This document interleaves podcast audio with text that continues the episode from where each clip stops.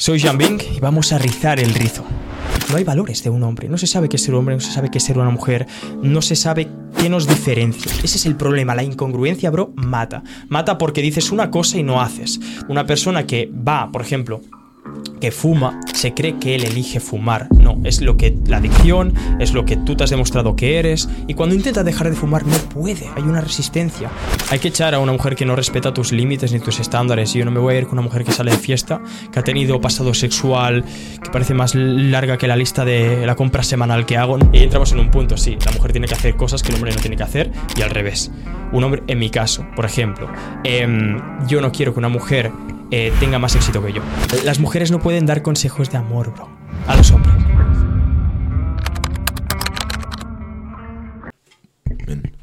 ¿Qué hace que un hombre sea irresistible? ¿Qué hace que un hombre sea irresistible? Hay dos cosas. La primera es el estado interno y luego es la manera de relacionarse, ¿no? Yo creo que muchas veces eh, buscamos ser irresistibles, buscamos gustar a la chica, ¿no? Y es lo que decimos, partimos en un estado de necesidad, ¿no? De necesito gustarla, necesito que me, me vea suficiente, necesito que, joder, llamarle la atención. Mira, hay una cosa que a las chicas no les gusta nada y es el hecho de que tú quieras eh, gustar, ¿no? El hecho de, no, es que mm, la necesidad de conseguirla.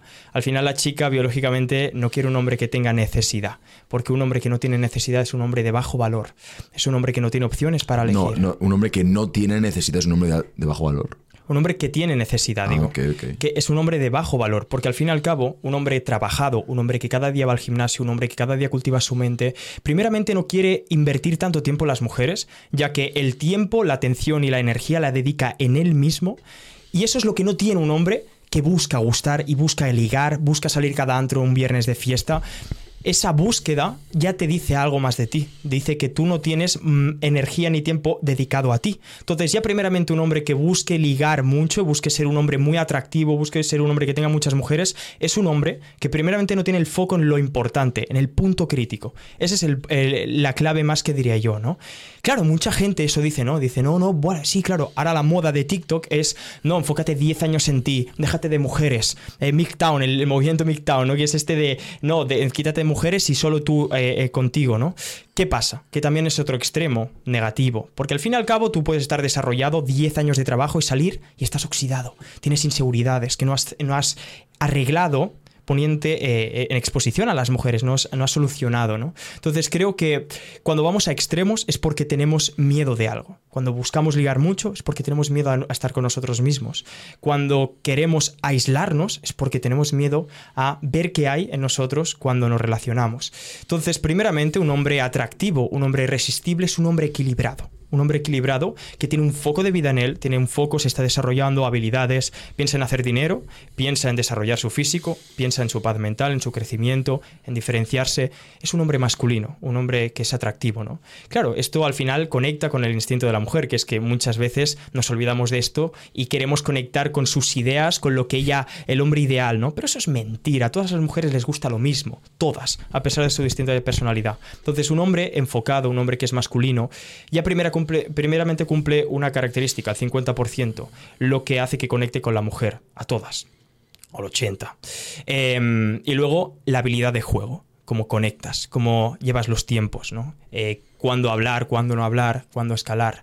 Esto es lo que te diría primeramente, ¿no? No hay extremos, pero tampoco hay eh, que polarizar, ¿no? Eh, la decisión, eh, ser extremista. Eso es lo primero. Hay que matizar mucho más. Que vamos a hablar de, Sí, claro. antes de entrar en temas de dinámicas, seguimos hablando de hombres. ¿Qué es, qué es un hombre masculino? Vale, ¿Cuáles un hombre masculino. Dos cosas. Primeramente, es uno, la masculinidad como yo la entendí, porque yo no tuve padre, y eso fue un- algo muy jodido para mí, porque yo sí, nací sin padre, y yo muchas veces tuve muchas limitaciones. ¿Qué era ser un hombre? Y yo vi que la sociedad no te decía que era ser un hombre. Te decía, no, un hombre es un hombre que no llora. Un hombre es un hombre que, que habla fuerte. Eso es una consecuencia de un desarrollo. O sea, un hombre que no llora, primeramente es un hombre que ha llorado para ser fuerte. Pero claro, no te dicen qué es ser un hombre, ¿no? Te dicen, no, te estigmatiza la imagen del hombre, la criminalizan, y luego cuando tú no entiendes el concepto de ser hombre, lo que pasa es que tú naces al mundo, creces en, un mundo donde tú no te sientes un hombre. Porque claro, si te dicen no llores, y tú eres un niño de 13 años, 14, como yo, me, yo, estuve, ¿no? Yo ya dije, claro, es que yo no soy un hombre, si es ese estándar del hombre masculino, yo no me siento un hombre. ¿Qué pasa? Que ya está el enemigo, el progresismo, el, el movimiento progre, ¿no? Que te dice que puedes ser lo que quieras. Es una mierda, porque luego tú dices, ¿qué soy? Ya no sabes qué eres. Tú puedes ser lo que quieras o puedes actuar de una forma si eres hombre. No hay valores de un hombre. No se sabe qué es ser hombre, no se sabe qué es ser una mujer, no se sabe qué nos diferencia. Cuando tú te dicen que actúes de cualquier forma, te acondicionan para que seas débil porque es más fácil manipular un hombre que no tiene rumbo que un hombre que sí lo tiene, que busca el sistema. Esa es la cosa que todo el mundo está sesgado. Se creen que el sistema es su amigo, pero es el enemigo principal. Nada es por interés eh, mutuo, todo es por interés propio. El sistema acondiciona a los hombres para confundirlos con su naturaleza. Un hombre que no entiende cuál es su potencial, de qué pasta está hecho, a pesar de su personalidad, de sus diferencias de al de al lado, es un hombre que no sabe dónde ejercer su poder. Ese es el problema. Que claro, dicen, no, eh, un hombre por ejemplo, a diferencia de una mujer, tiene mucha capacidad de raciocinio, de resiliencia. El hombre, de hecho, se forja en dolor y la mujer en amor.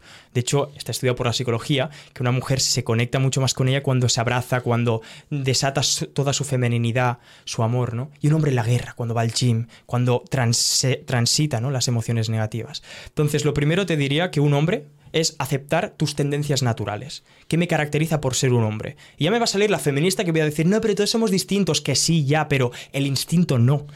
Por ejemplo, un hombre es más competitivo que otro. Un hombre es mucho más, digamos, más competitivo, tiene más testosterona ya primeramente. Entonces un hombre con, con una alta testosterona, que es la, hormona que caracteriza al hombre, busca más la competitividad, la lucha, el logro. Entonces aceptar tus naturalidades, tu naturalidad, tus, eh, tu esencia, es el primer paso para entender que era un hombre. Que es a mí lo que me pasó. Yo no sabía que era ser un hombre, creía que era un hombre con 14 años, era un hombre que no lloraba, no me sentí hombre, y eso conllevó a una serie de circunstancias muy negativas y muy dolorosas para mí, ¿no?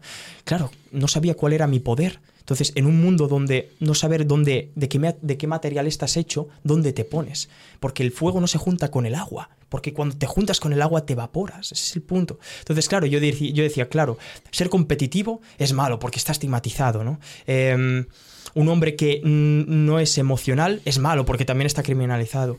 Entonces, claro, todo eso justamente vi, un hombre que no es emocional, un hombre que es racional, un hombre que es disciplinado, era justamente lo que me hacía ser exitoso y feliz y estar en paz.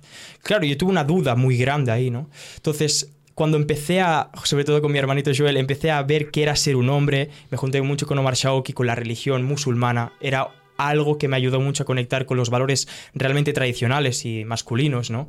Me empezaron a enseñar. Como yo no tuve padre, no sabía de qué referencia cogerme, ¿no? La madre, mi madre no me podía dar el ejemplo de un padre. Mi madre, tío, de verdad lloraba y, y, se ponía a buscar esa fortaleza en mí que yo no tenía con 14 años, ¿no? Claro, era como, me faltaba una figura paternal. Y yo no podía aprender al 100% de mi madre. Yo no podía sacar, vale, mi madre era muy disciplinada, madre soltera tal, con todo adelante. Pero claro, una madre no puede ejercer el mismo papel que de padre a la vez. Y ese es eh, lo que la sociedad te dice, ¿no? Una madre soltera que sí está perfecto, pero que no puede hacer lo mismo que un padre. Entonces, claro, yo busqué la referencia en mucha gente, ¿no? Entonces tuve malas referencias y muy buenas referencias. Yo creo que aquí, gracias a la vida, ¿no? Que al final te ponen donde, donde debes de estar, encontré muy buenas referencias. Primero acepté mi naturaleza. Yo era un hombre muy sensible, tío, muy sensible, muy neurótico, muy emocional, muy inestable, con lo cual afectó mis relaciones, mucha inseguridad, empecé en el gimnasio, acepté mi, mi, esto de competir, ¿no? De hecho, competí también, acepté mi, mi dureza mental, empecé, más que aceptarla, empecé a desarrollarla. Porque claro, desde pequeño no la desarrollé. Y cuando yo la desarrollaba decía, wow, si me siento mucho mejor. Me siento bien cuando compito, me siento bien cuando lucho, me siento bien cuando tengo un propósito mayor, ¿no? Entonces ahí empecé a sintonizar con una paz súper grande, ¿no? De saber que estaba siendo congruente con mi naturaleza. Y luego es la filosofía del hombre, ¿no? Claro, todo lo que es la naturaleza, ¿no? Las tendencias naturales, las características hormonales, psicológicas y emocionales, hay la filosofía. Por ejemplo, en mi caso, yo veo un hombre y una mujer que son distintos. Pero la sociedad lo ve negativo. No, es que tú eres mejor que yo. ¿En qué momento comparas mi perro con el mío? ¿Cuál es mejor, tu perro o el mío? No, no puedes comparar artes tu cuadro con otro cuadro. Son artes distintos. Cuando tú ves que una mujer es distinta a un hombre, no hay competitividad en eso, porque no somos mejor ni peor, somos distintos. Y eso justamente nos hace conectar. Entonces, claro, yo vi eh, un libro que es increíble, que es El hombre viene de Marte y la mujer de Venus, que ese libro relata muy bien lo que es la esencia, ¿no? De la, belleza de la mujer, la belleza del hombre. Por ejemplo, Roma representaba muy bien al hombre, Grecia, todas esas culturas más estoicas, también el estoicismo. Em, pues yo empecé a ver como la filosofía del hombre, ¿no? Que vemos aquí el estoicismo, lo que es el, pues muchos deportes que también hacen que conecten con esa parte del hombre, el boxeo, el gimnasio. Entonces yo empecé a llevar una filosofía del hombre, ¿no? La Red Pill, que era como, wow, la Red Pill era increíble porque para mí fue conectar con las mujeres, que obviamente un hombre que es masculino tiene mucha abundancia con mujeres, pero también te hacía ser consciente de que un hombre que no trabajaba no era atractivo en sí mismo. Entonces, la filosofía que yo llevé del hombre primero fue entender cómo ser atractivo y luego cómo me pongo en una posición de que yo sea un hombre de valor. Entonces lo llevé con filosofía, mis, mis tendencias naturales. Sí, te diría que, que fue un pequeño express resumen de, de, para mí cómo fue entender que era ser un hombre. ¿no? ¿Cuánto es? Porque tú no tienes padre, es algo que quería entrar más adelante, mm. pero hemos empezado. Tú no tienes padre. Okay. Ya has dicho cómo te ha afectado eso, te sentías un poquito, Hombre. tienes mucha incertidumbre, no sé hacia dónde apuntar, no, no, tengo, una, no tengo padre, no tengo un, una referencia masculina en mi casa. Claro pues no sé cómo actuar. ¿Cuánta gente crees que está en sus casas no igual, pero que tiene una referencia masculina mala? Mucha gente. Mala y que dice, bueno, esto es un hombre, mi padre es un hombre y bueno, pues yo claro. soy mi padre y voy a ser como él, pero no, su padre no es una persona masculina. Tío, un padre que, por ejemplo, no sabe tratar a su mujer, viene borracho, un padre que no tiene eh, eh, palabra, un padre que Sí, claro, mucho. hay hombres que son femeninos y mujeres masculinas. Ese es el gran problema. O sea, ya no te hablo de padres ausentes, que una mujer sin padre es un caos y un hombre sin padre es débil, es así, sin una referencia a la cual crecer. Eh, ya te hablo de la imagen del hombre o cómo es el hombre en España, ¿no? En, lo que yo más he vivido, ¿no? El hombre, de, el hombre en España, un hombre pues, irresponsable, un hombre que, en el caso de, lo que yo he vivido, ¿no? Un hombre que no representa esa imagen del hombre, ¿no? Claro, el, hombre, el niño, por ejemplo, cuando crece, funciona por referencia copia, no distingue. Ese es el problema, que muchas veces eh, ha, ha, habido, no tiene nada que ver, pero sí. Eh, por ejemplo, han puesto en una serie infantil de Netflix un género no binario. Si dices, ¿cómo puedes ponerle a un niño eso cuando no, ni, ni, ha conocido su sexualidad? Entonces, claro, un niño copia. Entonces, si tú copias la imagen masculina y sobre todo está estigmatizada de que un hombre es ser agresivo, un hombre es ser un hombre que, bueno, todo lo que hemos dicho antes, ahí es el problema, ¿no? Que, un, que al final no conectas con ello y no tienes los beneficios de que ser un hombre. ¿Cuál, ¿Cuál, crees que es el concepto clave de un libro magnífico, El hombre del camino superior, el, el camino del hombre superior? ¿Sí? ¿Qué pasó? Que tú te lo has leído, obviamente, imagino que sí. El, el Rational Mail. He, he, leído eso. Vale, el Rational Mail es de. ¿Cómo se llama? Um, eh, el que lleva el pelo muy largo también. Sí, tío, me acuerdo, tengo el nombre sí, pero no sabía decirlo y lo voy a decir mal. Uh, uh, uh, Santi, busca eso, tío. The Rational Mail. Sí. Rolo Tomás. Rolo Tomás, sí. Es el que, tiene sí. que tiene bastantes libros de eso. Total. ¿Cuál, ¿Cuál crees que son los conceptos clave de eso? Mira, tío, primero entender lo que hace el mira, a ver, había un concepto muy interesante que era el blue pill, ¿no? El blue pill es muy interesante. O sea, como por ejemplo tú entras en una serie de dibujos animados, Bar Simpson, Los Simpsons, mm. y ves al hombre borracho o el, el, hombre, el hombre tonto, ¿no? Se ha visto mucho en Disney, el hombre que es tonto, el hombre que es, no, no tiene inteligencia. O sea, es el blue pill, ¿no? El blue pilear, para hacer la referencia a la red pill y la blue pill, al final es la pastilla roja es la de la verdad y la blue pill es la de estar dormido, ¿no? Entonces, cuando un hombre, por ejemplo, desconectas de lo que es capaz, de su potencial, de lo que es realmente, eso es ser blue pill, ¿no? Entonces, yo creo que algo que me ayudó mucho ese libro era ver que realmente habían hombres bajo, de bajo valor, hombres beta, hombres blue pill y hombres de alto valor, hombres alfa, hombres red pill. Mm. Para mí eso fue un punto de referencia muy fuerte. Y sobre todo cuando tú eres un hombre blue pill, un hombre que es de bajo valor, cómo las relaciones son un ataque hacia ti, cómo realmente te pueden destruir las relaciones con las mujeres. ¿Y cómo te benefician un hombre eh, que es realmente de valor, un hombre red pill, que ha entendido la verdad de ser un hombre? ¿Cómo le beneficia las relaciones? Entonces creo que para mí eso fue algo muy clave para mi desarrollo. Entonces, no sé si quieres hacerme alguna pregunta respecto ahí. No, no, porque quiero, entrar en lo siguiente. Eh, tú puedes escuchar esto y decir, guau, joder cuánta verdad o aquí hay algo que resuena en mí. Sí, sí, Eso sí. pasa mucho, esos aha moments, cuando alguien dice algo que tú sentías, pero que le ha puesto palabras a esas emociones Esa. que tú no percibías. ¿Qué pasa aquí? Que, ¿Cuál es el roadmap? Vale, ¿Cómo, hacemos esto tangible? Wow, increíble. Para, esta, para, esta, persona que dice, hostia, si me gusta, me gusta, pero después acaba el podcast y hace la misma mierda. Vale, tío. Primero que vean que han sido engañados totalmente por una sociedad que no busca el bien para ellos. Es el primer paso, ¿no? Entonces yo estuve en una relación donde, claro, yo no tenía información de cómo, por ejemplo, o sea, cómo era ser un hombre. Entonces ya es el estigma social eh, lo que dice la sociedad y lo que dicen los medios de información, ¿no? Entonces, primeramente entender de que por qué no hay, las relaciones no duran, porque no hay complementación, porque creen que somos iguales. Entonces, primer punto, entender que no somos iguales, que las mujeres funcionan distinto a los hombres, tanto a la hora de conseguir éxito como a la hora de relacionarnos. Mm. Es el primer punto, porque eso nos da una posición a la cual estar. Mm. Entonces, podemos entrar en todo lo que es eh, los la eh, lo que le caracteriza a un hombre, lo que caracteriza a una mujer. Pero el primer punto primero sería entender esta posición y entender que todo lo que, lo que viene de los medios no es bueno. Es lo principal. Eh, y luego empezar a leer, sobre todo, tema masculinidad, tema lo que es el hombre superior, eh, el de Rational Mail, tema de, por ejemplo, libros de seducción. Los libros de, por ejemplo, yo leí mucho Mario Luna, por ejemplo, eh, Apocalipsex. ¿Por qué? Porque ahí te explica la psicología evolutiva de la mujer y la psicología evolutiva del hombre. Por ejemplo, hay cosas que he dicho antes que son indispensables para que una mujer sienta atracción. ¿Por qué? Porque por, hace en el paleolítico eso tenía eso, iba ligado hacia, hacia el instinto, ¿no? Entonces, mm. un hombre confiado era un hombre que proveía a la tribu, ¿no? ¿Qué pasa? Que en el paleolítico era súper importante porque determinaba sobrevivir o no.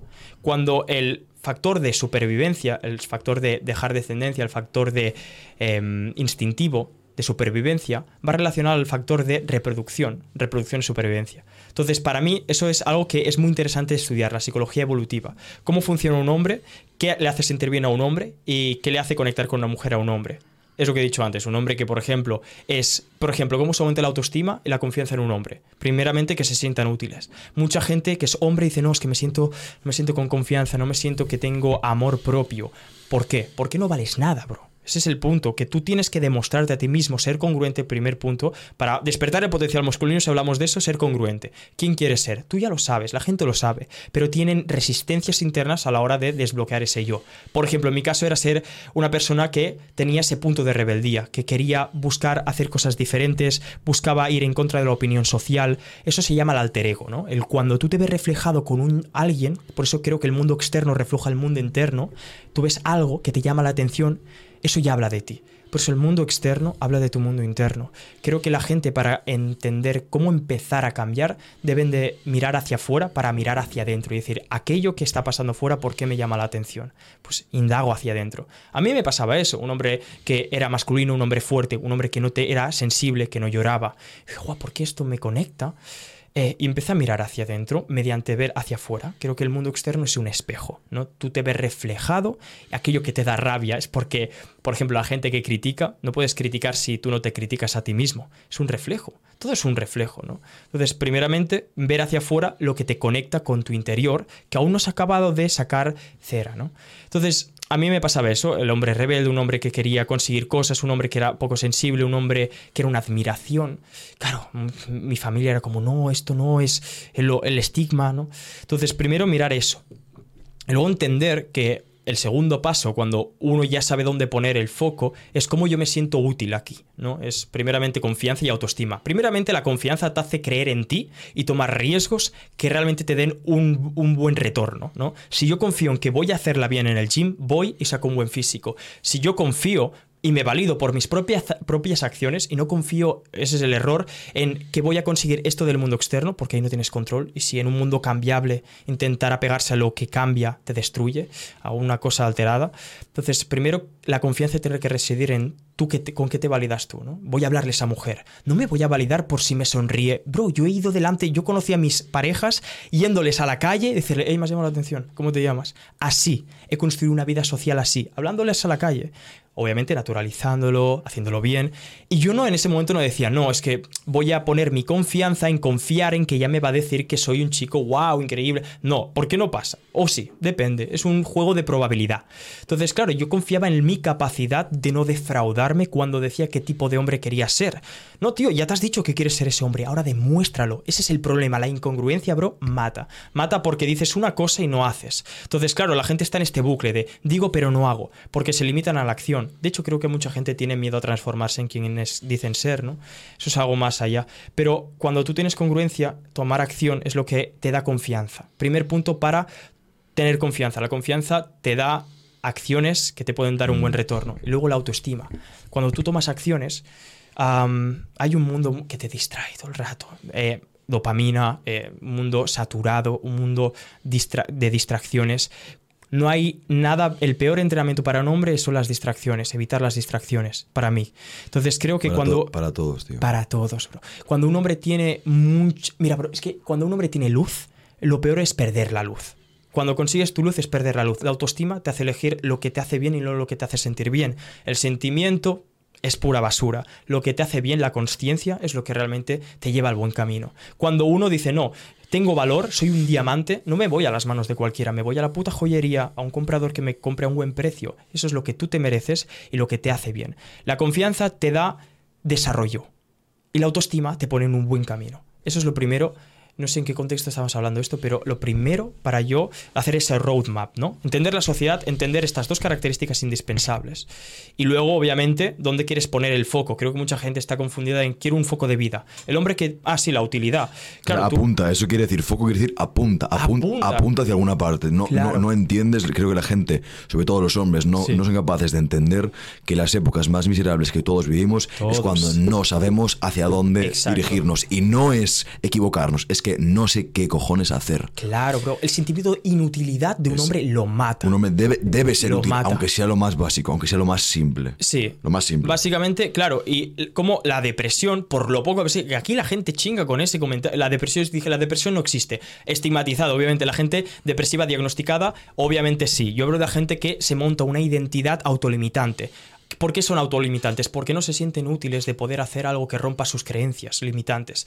Un hombre que no tiene propósito, autoestima y confianza es un hombre que no se siente útil y la autoestima de un hombre reside en qué puede hacer, cuánto puede aportar y cuánto puede lograr y ser útil. Mm. Esa es la clave principal. ¿Dónde pones aquí el sentimiento de utilidad? Yo empecé en el gym, primeramente. Me sentía útil, admiraba a los demás, la gente me admiraba, se apuntaban, ¿no? Luego empecé en redes, a hablar de crecimiento, bueno, físico, luego a crecimiento personal y luego lo que hago. Entonces, cuando uno está en este, cuando uno es un diamante, debe de saber en qué joyería estar para, para qué compradores quiere que le compren, ¿no? Pero muchas veces nos encontramos con la incertidumbre de aquel propósito. Y ese es el punto.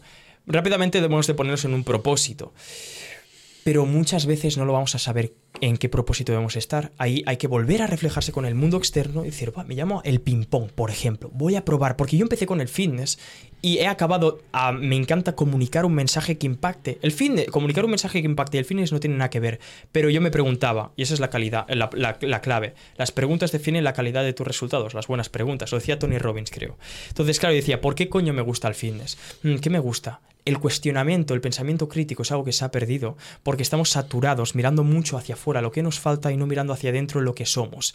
En ese momento se pierde pensamiento crítico porque estamos en superficialidades todo el rato, ¿no? Entonces, esa es la clave de llegar a la paz mental. Cuando uno dice, vale, ¿por qué me gusta esto? Porque pienso, pienso y pienso. Ah, me gusta esto porque esto tiene que ver con esto, este te... Vale, voy sacando una conclusión. Es el ikigai, ¿sabes? El ikigai, el, sentido de la vida, ¿no? El sentido de la vida es una cosa que te conecta contigo, es algo...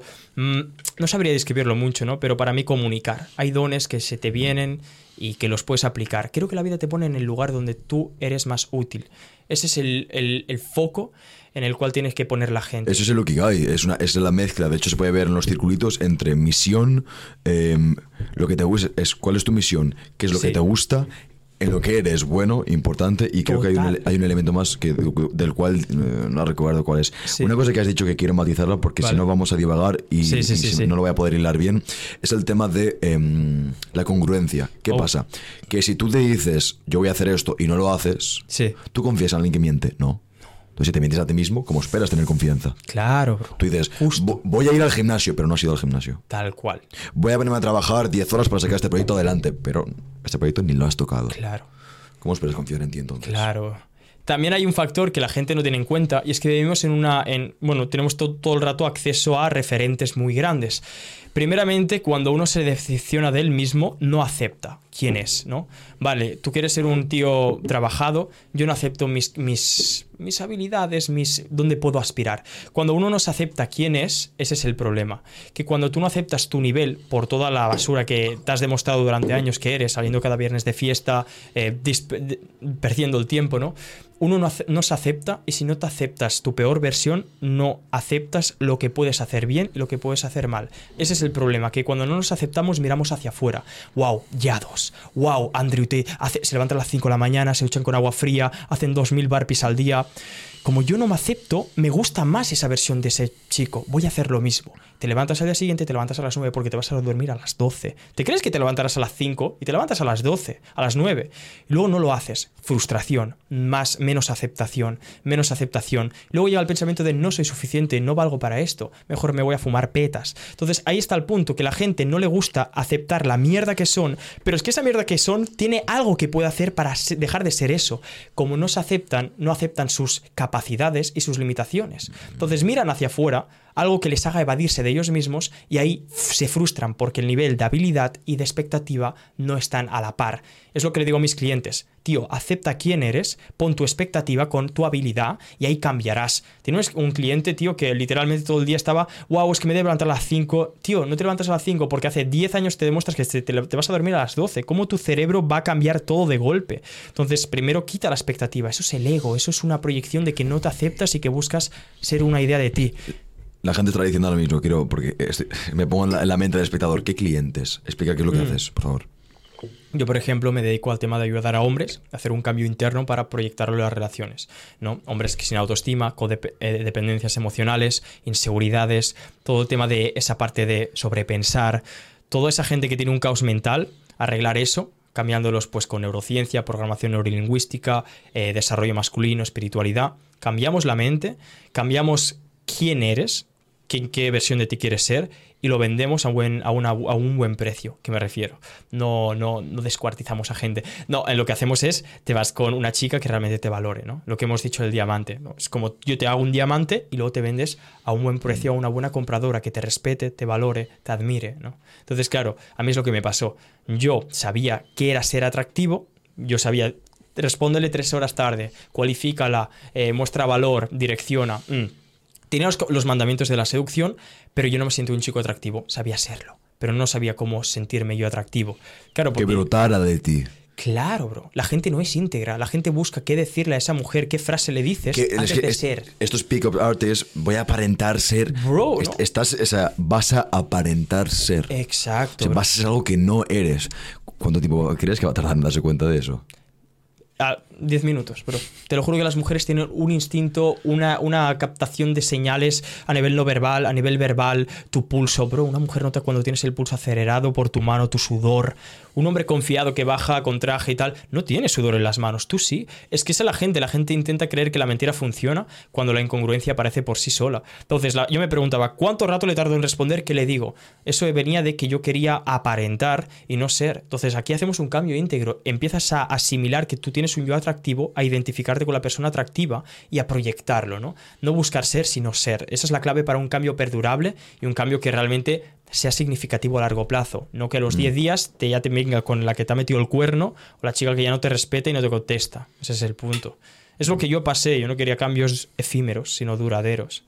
Y explica cómo coño lo haces.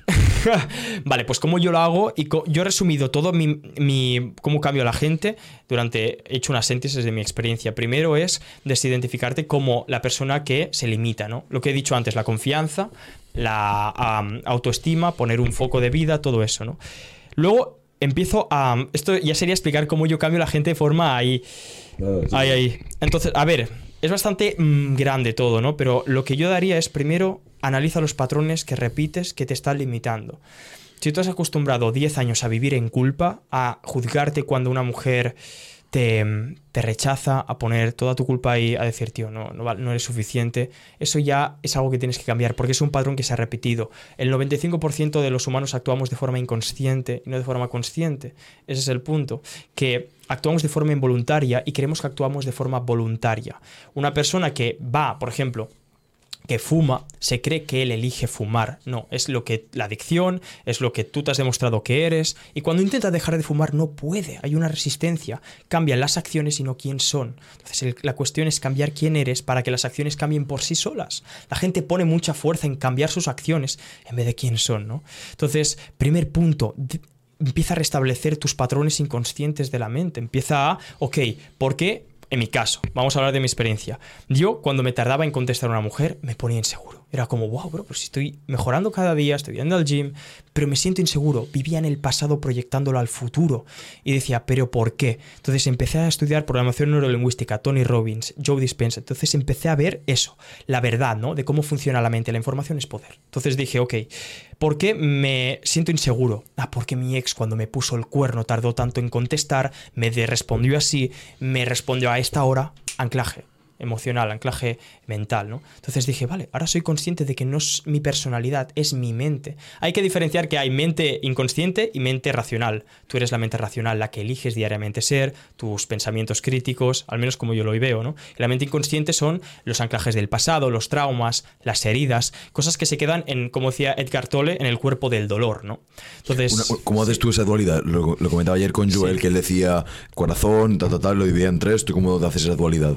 En dos, tío. Yo debido, en, primeramente, en hay una parte tuya que es inconsciente, una parte que están tus heridas del pasado, una parte que bueno, es la mente inconsciente, que procesa 11, 11, millones de bits por segundo. La mente inconsciente y mente consciente. Ahí está la movida. Yo veo la mente inconsciente y la mente consciente.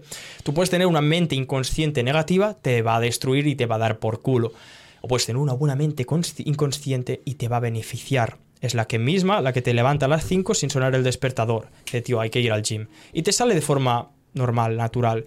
Pero claro, si tú te has demostrado lo que decía, que eres inseguro, te, te cargas con la culpa, vas reafirmando ese ser, al fin y al cabo eh, pensamos que lo estamos eligiendo nosotros, pero no, lo que decía, ¿no? Entonces, primero lo que dije, eh, buah, me tarda en contestar, me siento inseguro, pero ¿por qué? Yo cada día estoy luchando para no ser inseguro, cada día estoy diferenciándome, cada día estoy poniéndome más valor.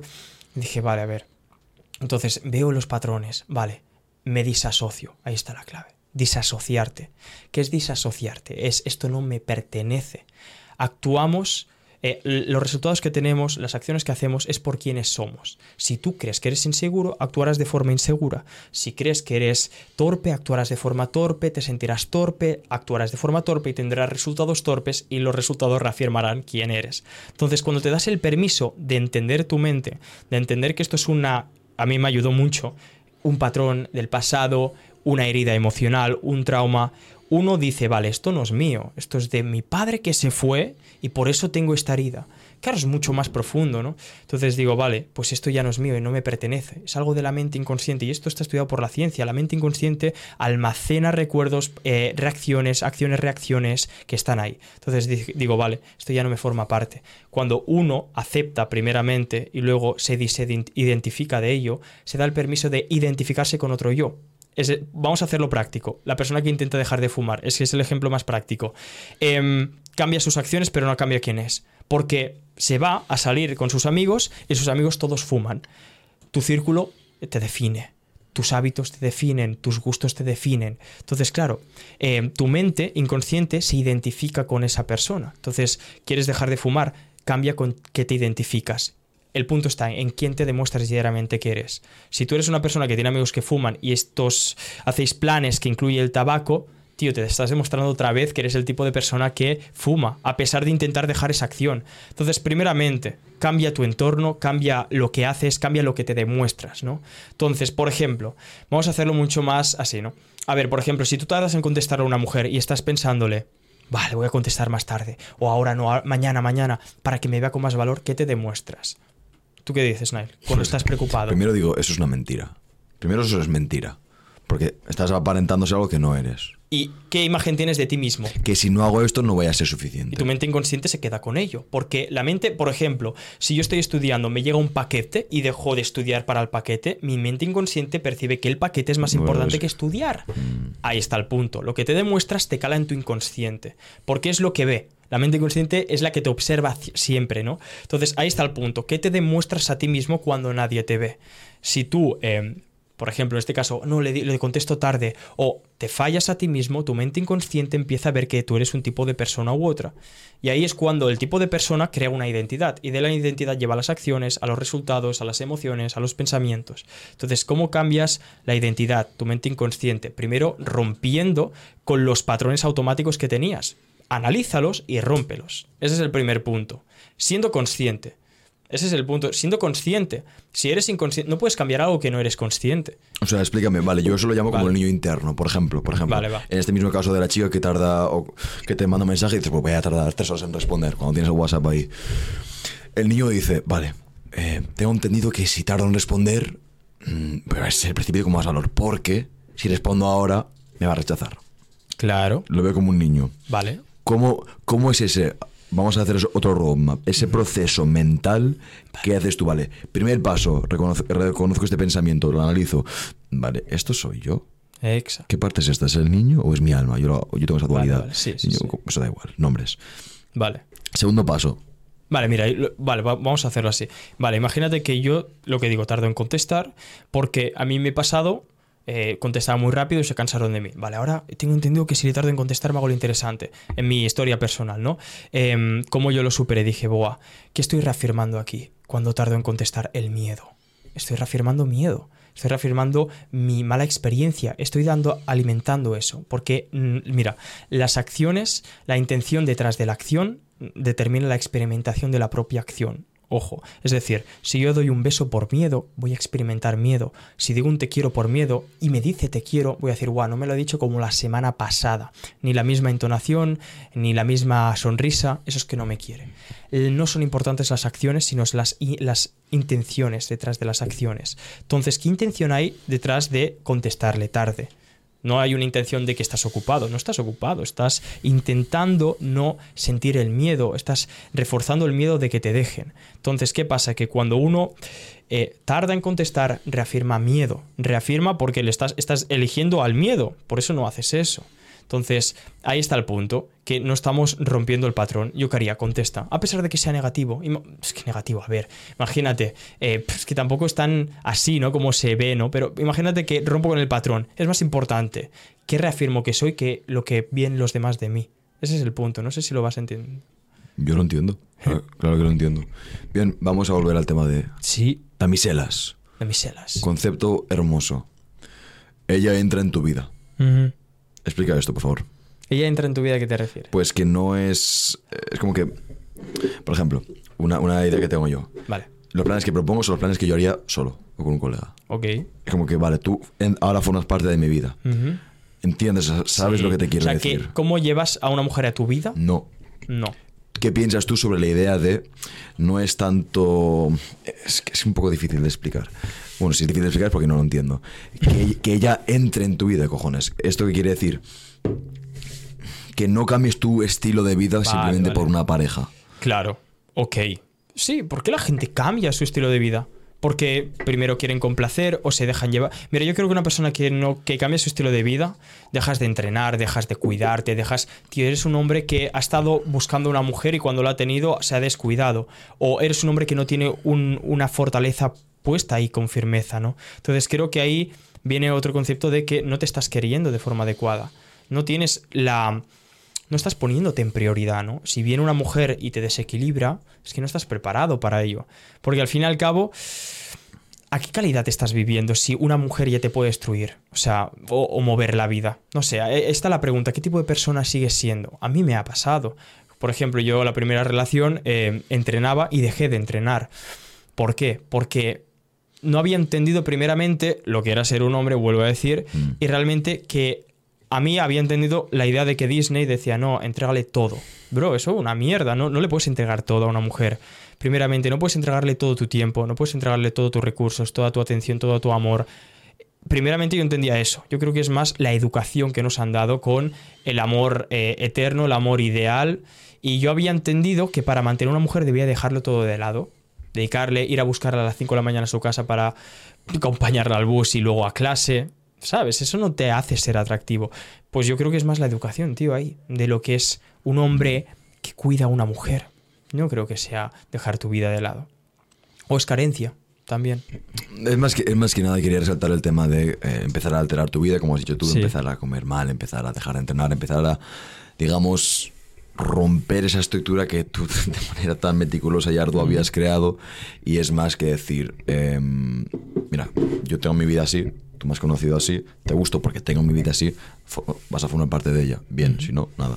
Si no, fuera es, un poquito ese estilo de no voy a empezar a cambiar de manera enorme por ti. Es decir, en este caso sería un ejemplo, por ejemplo, pues nos vemos eh, que debe quedar una vez a la semana cuatro horas. Si no está dispuesto a aceptar tus estándares, hay que echarla. No, es que yo todos los días. Y yo, y yo, no, no puedo. Nada, nada. Hay que echar a una mujer que no respeta tus límites ni tus estándares. Yo no me voy a ir con una mujer que sale de fiesta, que ha tenido pasado sexual, que parece más larga que la lista de la compra semanal que hago. No, o sea, yo no, no permito que una mujer tenga, eh, tenga 20 años y ya se haya follado a 5. No permito que una mujer tenga malos hábitos, ni, por ejemplo, se beba drogue, ni permito que vaya de fiesta. No lo cojo. Y de verdad tengo abundancia con mujeres. Mujeres que se hablan con sus exes, mujeres que no tienen padre, mujeres que tienen heridas que quieren quieren eh, solapar conmigo. No lo permito. Y la verdad que la gente dice, ¿cómo? Entonces no vas a tener ninguna. Pobre la que te quiera. Pobre la que... Pero si tengo muchas mujeres que están dispuestas a estar conmigo mediante esos estándares. Creo que la gente no tiene claro, no quiere, no tiene claro lo que quiere porque no se han valorado lo suficiente. Tú no te vendes a cualquier precio ni a cualquier persona si sabes tu valor y lo, y lo tienes en consideración. La gente no pone estándares primero por el miedo y luego porque no ponen mm. primero su valor que, que ella, ¿no? Primeramente es esto, lo, lo cómo lo llevo. Vamos a, quiero indagar más en esto. ¿Cómo importante es establecer esos límites? Yo, mira, me siento. bueno, ¿Cómo lo hago yo? Primera cita, ¿vale? Quedo con ella. Primeramente, pregunto. O sea, vale, me, la llevo aquí a tomar un café y le hago preguntas. El primer punto es que tú tienes ella tiene que ganarte, primeramente. Ella tiene que... El hombre lidera con el interés de la mujer, la mujer invierte, invierte, invierte, el hombre lidera con el interés. Es la forma más masculina y la forma más femenina que una mujer puede invertir, ¿no? ¿Qué pasa? Que cuando yo quedo con ella, primeramente, yo tengo que ser el premio. ¿Porque qué? Las mujeres están acostumbradas a que les tiren todo el día, a que vayan detrás de ellas y te tienes que diferenciar. Tienes que ser el premio. Además, el hombre tiene la llave del compromiso y la mujer de la intimidad. Eso es algo muy interesante. Claro, la mujer tiene más resistencias a la intimidad porque escoge calidad antes que cantidad. El hombre tiene más resistencia al compromiso porque escoge de forma neofílica la cantidad antes que la calidad.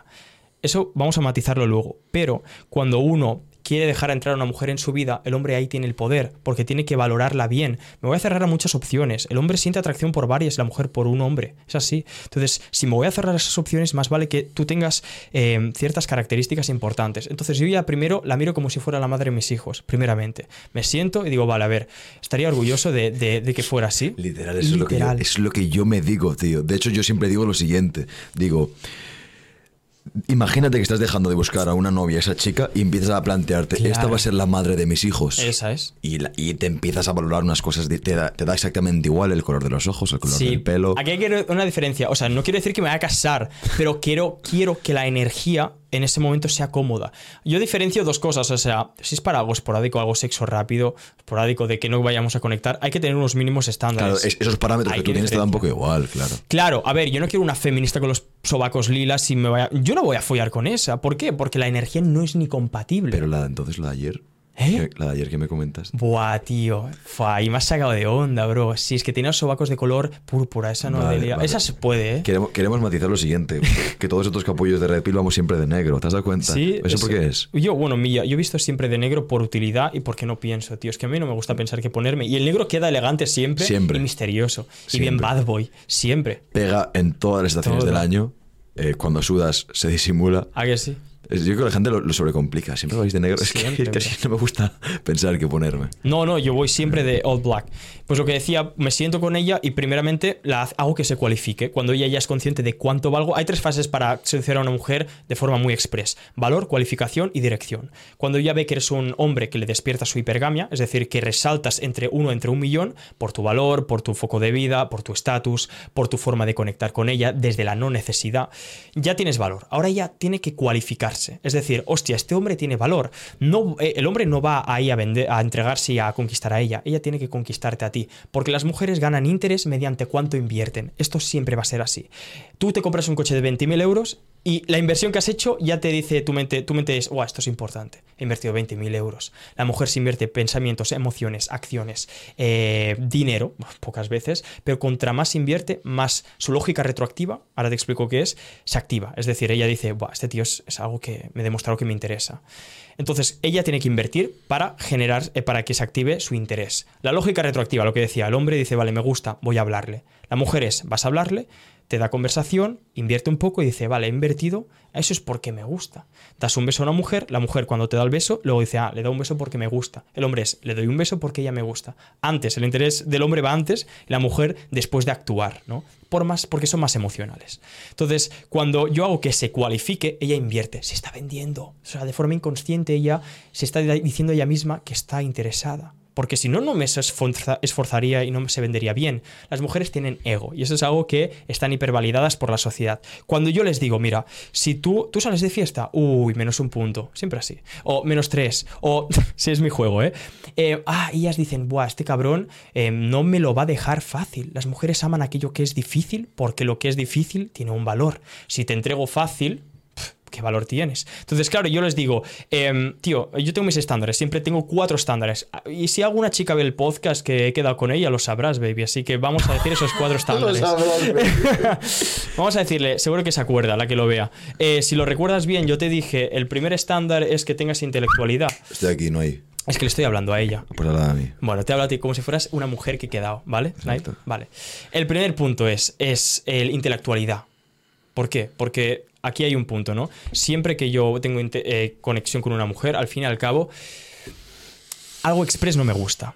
Ahora, actualmente, porque mi tiempo es oro. Bro, y si yo he de invertir un día para eso y a olvidarme, he invertido mal el tiempo, ¿no? Entonces, yo valoro algo más a largo plazo, actualmente. Entonces, primero, intelectualidad y que pueda hablar y que tenga profundidad, porque yo soy una persona que crezco siempre personalmente. Entonces, claro, si tú creces siempre personalmente, tus reflexiones las tienes que compartir porque te conectan con tu estado, te conectan con tu naturaleza. Entonces, una persona intelectual conecta con tu naturaleza de crecimiento personal. Esto es algo importante para un hombre masculino que busca la mejora y la excelencia. El segundo estándar es el tema de que sea una mujer tradicional, con energía femenina. ¿Eso qué quiere decir? La vamos a definir muy fácil. Modestia, eh, que sea una mujer reservada, una mujer que sea cálida, que no tenga problemas de paz mental, paz emocional, que no busque suplir las carencias emocionales contigo. Una mujer que está feliz y en paz. Esto lo dijo eh, un chico que traerás aquí, el Iser, el Irra, que lo dijo y me dijo algo muy claro. Dije, busca una mujer que esté feliz. dije, claro, porque no montan problemas. El hombre ya tiene muchos problemas en su vida como para que tenga otro problema. Yo tuve a una expareja que me daba muchos problemas y se me quitó la atracción porque racionalicé a la chica otro problema más desconexión. Entonces, claro, yo dije, una mujer que no tenga problemas. ¿Por qué? Porque así yo puedo estar enfocado. Y si estoy enfocado, soy más exitoso y más atractivo para ella y para todas. Entonces, el primer punto es la paz mental que te da ella con su energía. ¿Me da paz mental? Perfecto. Puedo estar más enfocado. No me preocupo que llegue un viernes y se vaya de fiesta. Segundo estándar, pues que no vaya de fiesta, que tenga buenos hábitos, que le guste leer, que le guste eh, cocinar también. O sea, es una mujer que cocina bien, tú lo sabes es perfecto. Que te cocina bien después del gym, esto está bien. Y ahí entramos en un punto, sí, la mujer tiene que hacer cosas que el hombre no tiene que hacer y al revés. Un hombre, en mi caso, por ejemplo, em, yo no quiero que una mujer eh, tenga más éxito que yo. ¿Por qué? Porque principalmente una mujer que tiene más éxito que yo es una energía más eh, masculina. Primeramente, más social, una mujer que se expone más. Mucha gente va a decir inseguridad. ¿Y si te dijera eso? Tío, ya no estás siendo inseguro. Pero yo, yo quiero destacar una cosa. Al hombre le gusta sentirse alguien que marca, un hombre que la pareja no está a su nivel. Le gusta pero, eso no brota desde la eso no brota desde la inseguridad, Jan. Es un no brota eso desde la inseguridad. Yo le digo, mira, yo sinceramente tengo estos estándares. ¿Lo eliges o no? Yo sé que hay chicas que no son, como me gustan. Yo no elijo desde cambiar a alguien. No, eh, yo quiero que seas así, si no, uy, no. La posición de la cual tomo la decisión es consciente de la seguridad aquí está el punto. ¿Actúas desde la inseguridad o la seguridad? ¿No? ¿Te da miedo que sea más exitosa que tú? No, yo ya de primeras elijo una mujer que se dedica a lo suyo, que no busque aspiraciones grandes. Mi, a ver, no sé. Bueno, por ejemplo, yo estoy con chicas que son actrices o modelos que buscan esa aspiración social, el reconocimiento. A mí me gusta tener lo mío, que no sé, que sea reservado, que no, que no lo conozca nadie. ¿Por qué? Porque, a ver, esto es así. Al final, que se exponga una mujer más, se está exponiendo a más chicos. Y yo quiero que lo mío sea mío. Es así. Y lo tomo desde una posición segura. No desde una posición de, ay, me lo van a quitar. No, ya elijo una mujer, a una mujer que sea así. Entonces, primeramente, una mujer. Pero porque, pero porque no evitas esa inseguridad. ¿Eh? me da más paz mental. Pero vale, vamos a poner un caso. Vamos a poner un caso. Influencer de turno. Sí. Ah, la, de turno. La de turno, ¿vale? Eh, conocemos a muchas. La de, la de turno. Sí. Y. Mm, no contemplarías una relación con esa, con esa chica. Yo te digo que yo entiendo lo que tú dices sí, pero quiero, quiero, estar en la mente de esa persona que dice, mira, tío, cuando ha dicho lo de baby me ha perdido. Estos que van de negro me están perdiendo. Baby. Pero... Sí, está, aún está en el podcast, seguro. Seguramente, ¿verdad que sí? Se cabrón. Pero por mi voz, no por ti. Hmm. Por mi cara y por tu voz. Gracias, gracias, Jan. Un placer. vale, dejándonos de tonterías aparte. Vale. Esto que hemos dicho, eh, ¿qué estábamos diciendo? Eh, no, influencer de turno. Vale, ok, tú dirías, yo te diría, tío Jan, no, si tuvieras esa certeza, esa confianza, te daré igual los tíos que le hablan porque tú eres esa mejor opción. Vale, vale, sí, me encanta. Vale, yo estaría con un influencer que le gusta la cocina. Me encanta. ¿Por qué? Porque, tío, vamos a ver. Es que parece que tengo un fetiche con las chicas que cocinan, que los tengo. Sí, porque, joder, tío, al hombre se le gana por el gusto. En bromas aparte, digo, eh, no, esto es así. Una mujer que es influencer, imagínate, una influencer que no enseña su cuerpo en redes, que no se expone, que no se expone a, la validación masculina de forma masiva. Eso es atractivo. Una mujer que, tío, cocine, que le gusta, o que sea de lectura, mm. poesía. yo, tengo un colega que tiene una, una chica, una pareja ella es del este, curiosamente. Oh. Sí. Eh, recuerdo estar comiendo con él. Ella tenía. Esa chica preciosa. 450 mm. em, seguidores en Instagram. Vale. Cuenta privada. Bajo perfil, tío. Porte elegante, intelectual, lista. Y recuerdo hablar con él, le digo, tío, me alegro muchísimo. es que fíjate una cosa: el hombre es atractivo cuando tiene mucha influencia social. Porque en las tribus representaba al líder. Cuando eres el líder tenías oportunidades y ventajas. La mujer percibe eso como, wow, me va a dar buena vida. El estatus de un hombre es importante, la mujer no. Contra menos estatus y menos conocida sea mejor. ¿Por qué? Porque como percibe un hombre de forma instintiva es como, vale, nadie la conoce, la cuido yo, le, le protejo yo. Es una mujer que no se expone. Fíjate, un hombre con estatus es un hombre atractivo. Una mujer sin estatus, la mujer no se la valora por estatus, el hombre sí. El hombre se la valora por lo que le consigue, por su estatus, por su valor, por sus logros, por su, la hipergamia. El hombre por la belleza, por lo reservada que es. Una mujer reservada era una mujer que podía cuidar mejor al lazo familiar. Esto es así, estamos alineando cómo funciona el hombre y la mujer. Tú me has dicho antes, vale. Em, ¿Qué me has dicho antes? Una mujer que. Mm, me has puesto un ejemplo, tío. Una, una influencer. Una influencer, sí. La que sea, tío, pues que sube un foto puntual de su culo. Nada. Nada. No te gusta nada de eso. Mira, tío, yo creo que al, final una metáfora es como si tú tienes un Lamborghini, ¿vale? Y es un coche que tú lo has conseguido por tu valor, porque tienes dinero y tal. Eh, por más buenas que sean sus cerraduras, no, hacer, no dejarías que se acerque ningún ladrón. Es así, por respeto, no dejo que se acerque nadie, a pesar de que no le vaya a entrar al coche porque tiene buenas cerraduras. Es por respeto, es porque lo mío es mío. Y el hombre tiene que ser dominante y territorial. Los celos, que hay una gran diferencia de cómo se entienden los celos, que yo, los celos para mí, digamos que yo no tengo celos cuando toco a la chica indicada, pero soy territorial. Los celos que aquí se entienden en, España son de inseguridad. Hay celos que son de protección que es la misma, un diferente significado, ¿no? Como yo le doy. Pero yo, celoso de, no, uy, se va a ir con otro, no, ya sé que eres mía y no, no, te gusta nadie. Y por eso, por esta misma razón, sé que no te vas a ir. Esto es la seguridad máxima. Pero una mujer que se expone con su culo en redes, tío, porque quieres validarte con la opinión ajena. Si te gustan tus fotos, guárdatelas en la galería. Eso es lo que digo yo siempre. Digo, no las subo por mí. Pero eso es súper si, las si las subes por ti, están en tu galería. Sí, sí, sí. Están en tu galería. Es que, es, una forma tonta de justificarse de que y la mujer que sale de fiesta va a ligar de forma pasiva y el hombre de forma activa. Es así. Y es muy extraño porque eh, inclusive me ha pasado con, con, con mujeres que no ha ido bien la cosa he visto que yo puse unos puso límite y dije, mira, yo estoy aquí por esto, esto es lo que yo voy a tolerar. sobrepasa la barrera, me tengo que ir. Es así. O sea, es que en el, yo he dicho que me voy a ir si pasa esto, lo ha hecho, me toca irme. Tal cual. Un poco de respeto. Tal cual. Y muchas chicas que cuando lo dejan con el ex, eh, sube foto de su culo. Validación. Busca. Y, perdón, quería esto. Y es que eso hace que ellas te respeten a ti también.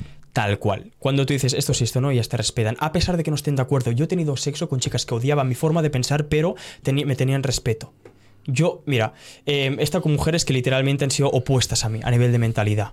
Y por mi firmeza y mis, eh, mi claridad les atrae. ¿Por qué? Volvemos a conectar con el instinto. Un hombre con claridad es un hombre seguro. Y cuando tú eres un hombre seguro le das seguridad. Las mujeres buscan seguridad en un hombre. El hombre no busca seguridad en una mujer. Obviamente paz la paz mental que le da. Pero la mujer busca una seguridad, un confort. El hombre busca la paz, porque sin paz no se enfoca. Y si no se enfoca no es útil. Una mujer busca el confort. Entonces, cuando tú tienes claridad, a pesar de que yo he tenido casos de que no han estado de acuerdo conmigo, he tenido igual intimidad con ellas. Y ellas decían, pero ¿cómo puede ser tal? Porque aquí hay un problema. Por ejemplo, una feminista está eh, en disonancia cognitiva de lo que dice que quiere y lo que siente que quiere. Esas mujeres acaban con 40 años bebiendo vino con cuatro gatos negros en su casa porque nadie las quiere y luego van a la historia de Instagram diciendo amando mi soledad. ¿Qué amando tu soledad? No eres soportable para nadie, eres insoportable, cabrón. Entonces, claro, muchas mujeres están en disonancias. El hombre entra en depresión más cuando es joven y las mujeres cuando más son grandes en Europa y en España sobre todo. Vamos a hilar esto. ¿Cómo debe un hombre escoger? A una mujer. A una mujer. Vale. Primeramente, tienes que poder exigir, pero también aportar. Eso es muy importante.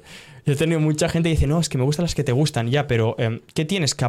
¿Valor social cuál? Ese es el punto. Tienes que tener algo que aportar.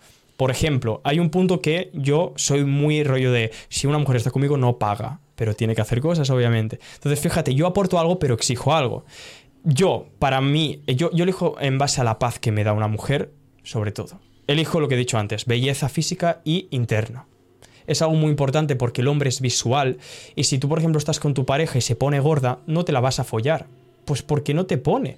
La mujer no le pone el físico tanto, le pone más la actitud, volvemos a lo de antes, a lo primitivo. Entonces, primero yo me fijo en el físico y en la belleza interna y externa, ¿no? Si se cuida, cuáles son sus hábitos. Y dirán, no, eres un puto superficial. No, porque me fijo en esto y en 30 cosas más. O sea, yo busco, soy exigente, no superficial. Primero físico, eh, belleza, eh, cara eh, y cuerpo, ¿no? Y, si es reservada, mejor. Que se tap, eso ya te vuelve loco a un hombre, ¿no? Es como, wow, es exclusiva y el hombre siente que una, una mejor conquista. Eso también le despierta al hombre el sentimiento de conquista exclusiva. No he tenido sexo con muchos hombres. ¡Wow! El sentimiento de conquista del hombre es masivo. Las chicas que sí quieren ser atractivas, volverse retos. Retos que nadie ha accedido para un hombre. Eso a un hombre le pone loco, literal. Primero eso. Luego, eh, lo que os he dicho, la paz, ¿no? Es muy importante que es una mujer que no sea conflictiva. La energía masculina en una mujer le hace ser conflictiva.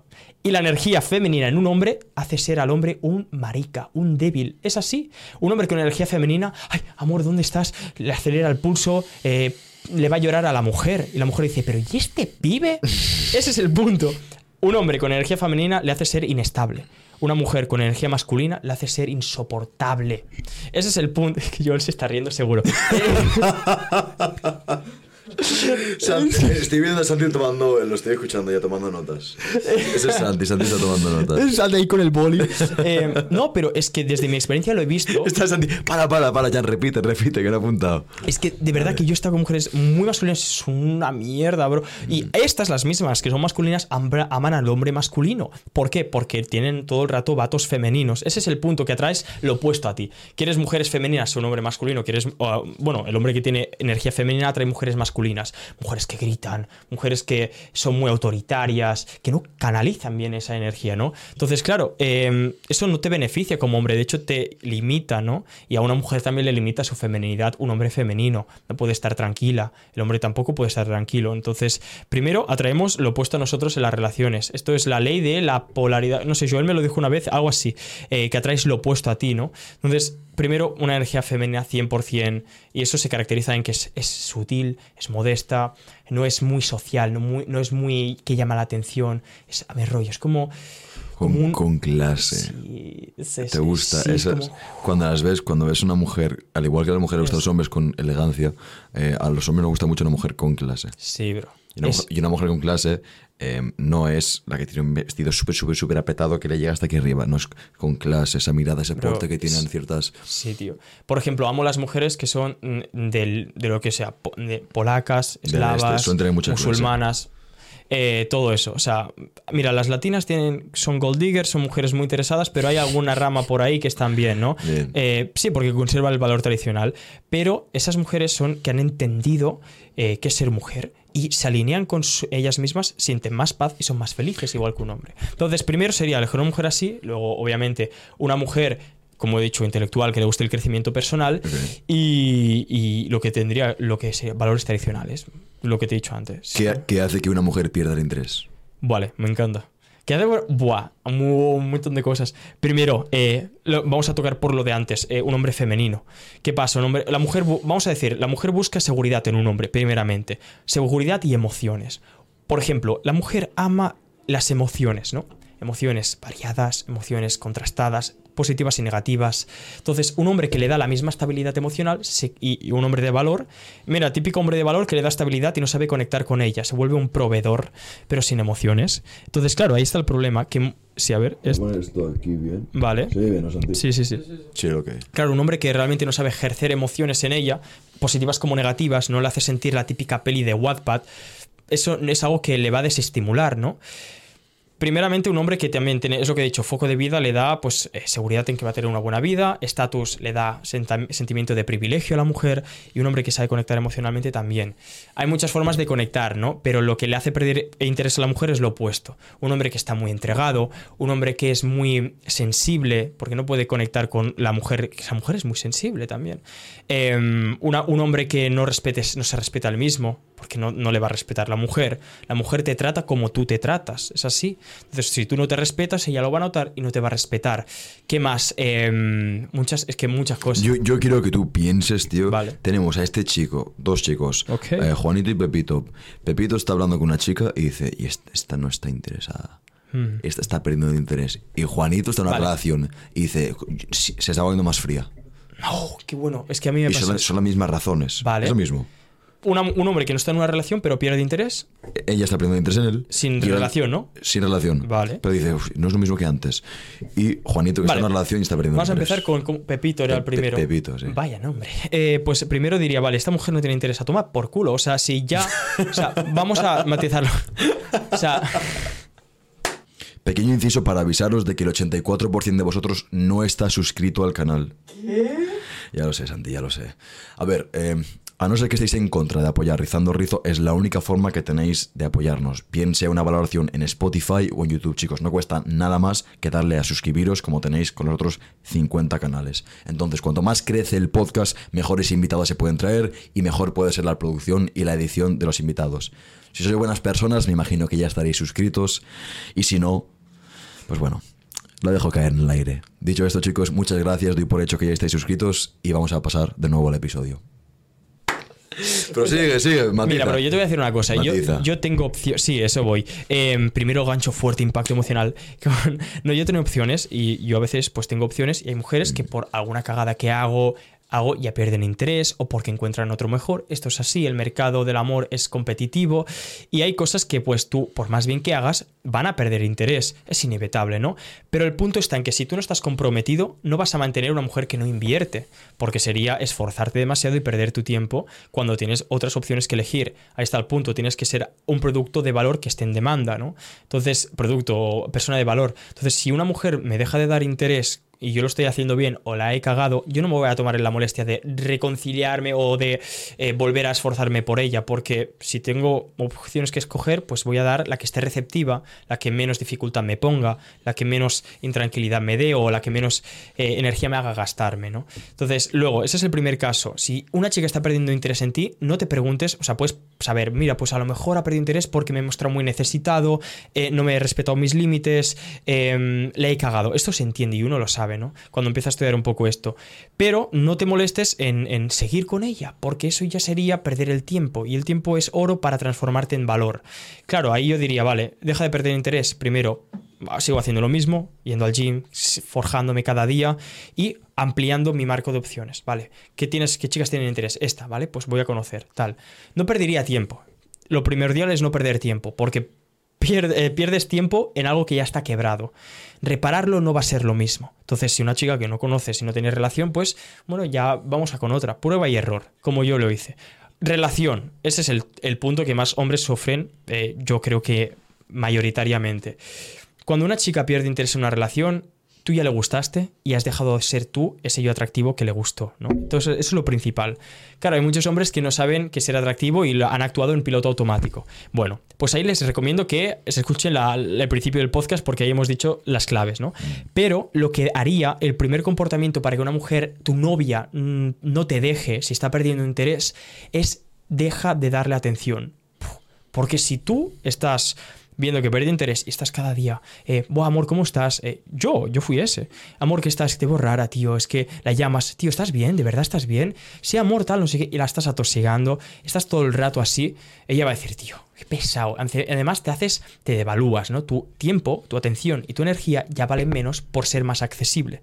Cuando tú estás con una mujer, igualmente que si es pareja, tiene que ser tu tiempo y tu, eh, tu atención y tu energía de valor. Y eso se hace siendo, sí, ¿no? Así, siendo alguien que obviamente no sea fácil accesible. Eso no quiere decir que, bueno, sea muy complicado acceder con él, es tu pareja, ¿no? Pero lo que haría es cortar atención. Porque ella le va a despertar el ego, va a decir, wow, ¿qué? ¿Por qué ahora ya no me da atención? Soy yo eh, la que no le da atención a él y ahora ella no me, él no me da, voy a ver qué pasa. Y ahí el punto está.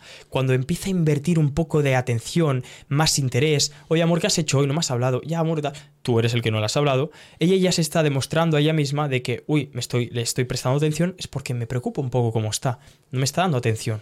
Y yo no le estoy dando atención, uy. Y luego ponte a trabajar sobre historias en el gym. ella va a decir, wow, su ego va a decir, wow, se está poniendo fuerte. Eso es que le van a mirar otras opciones.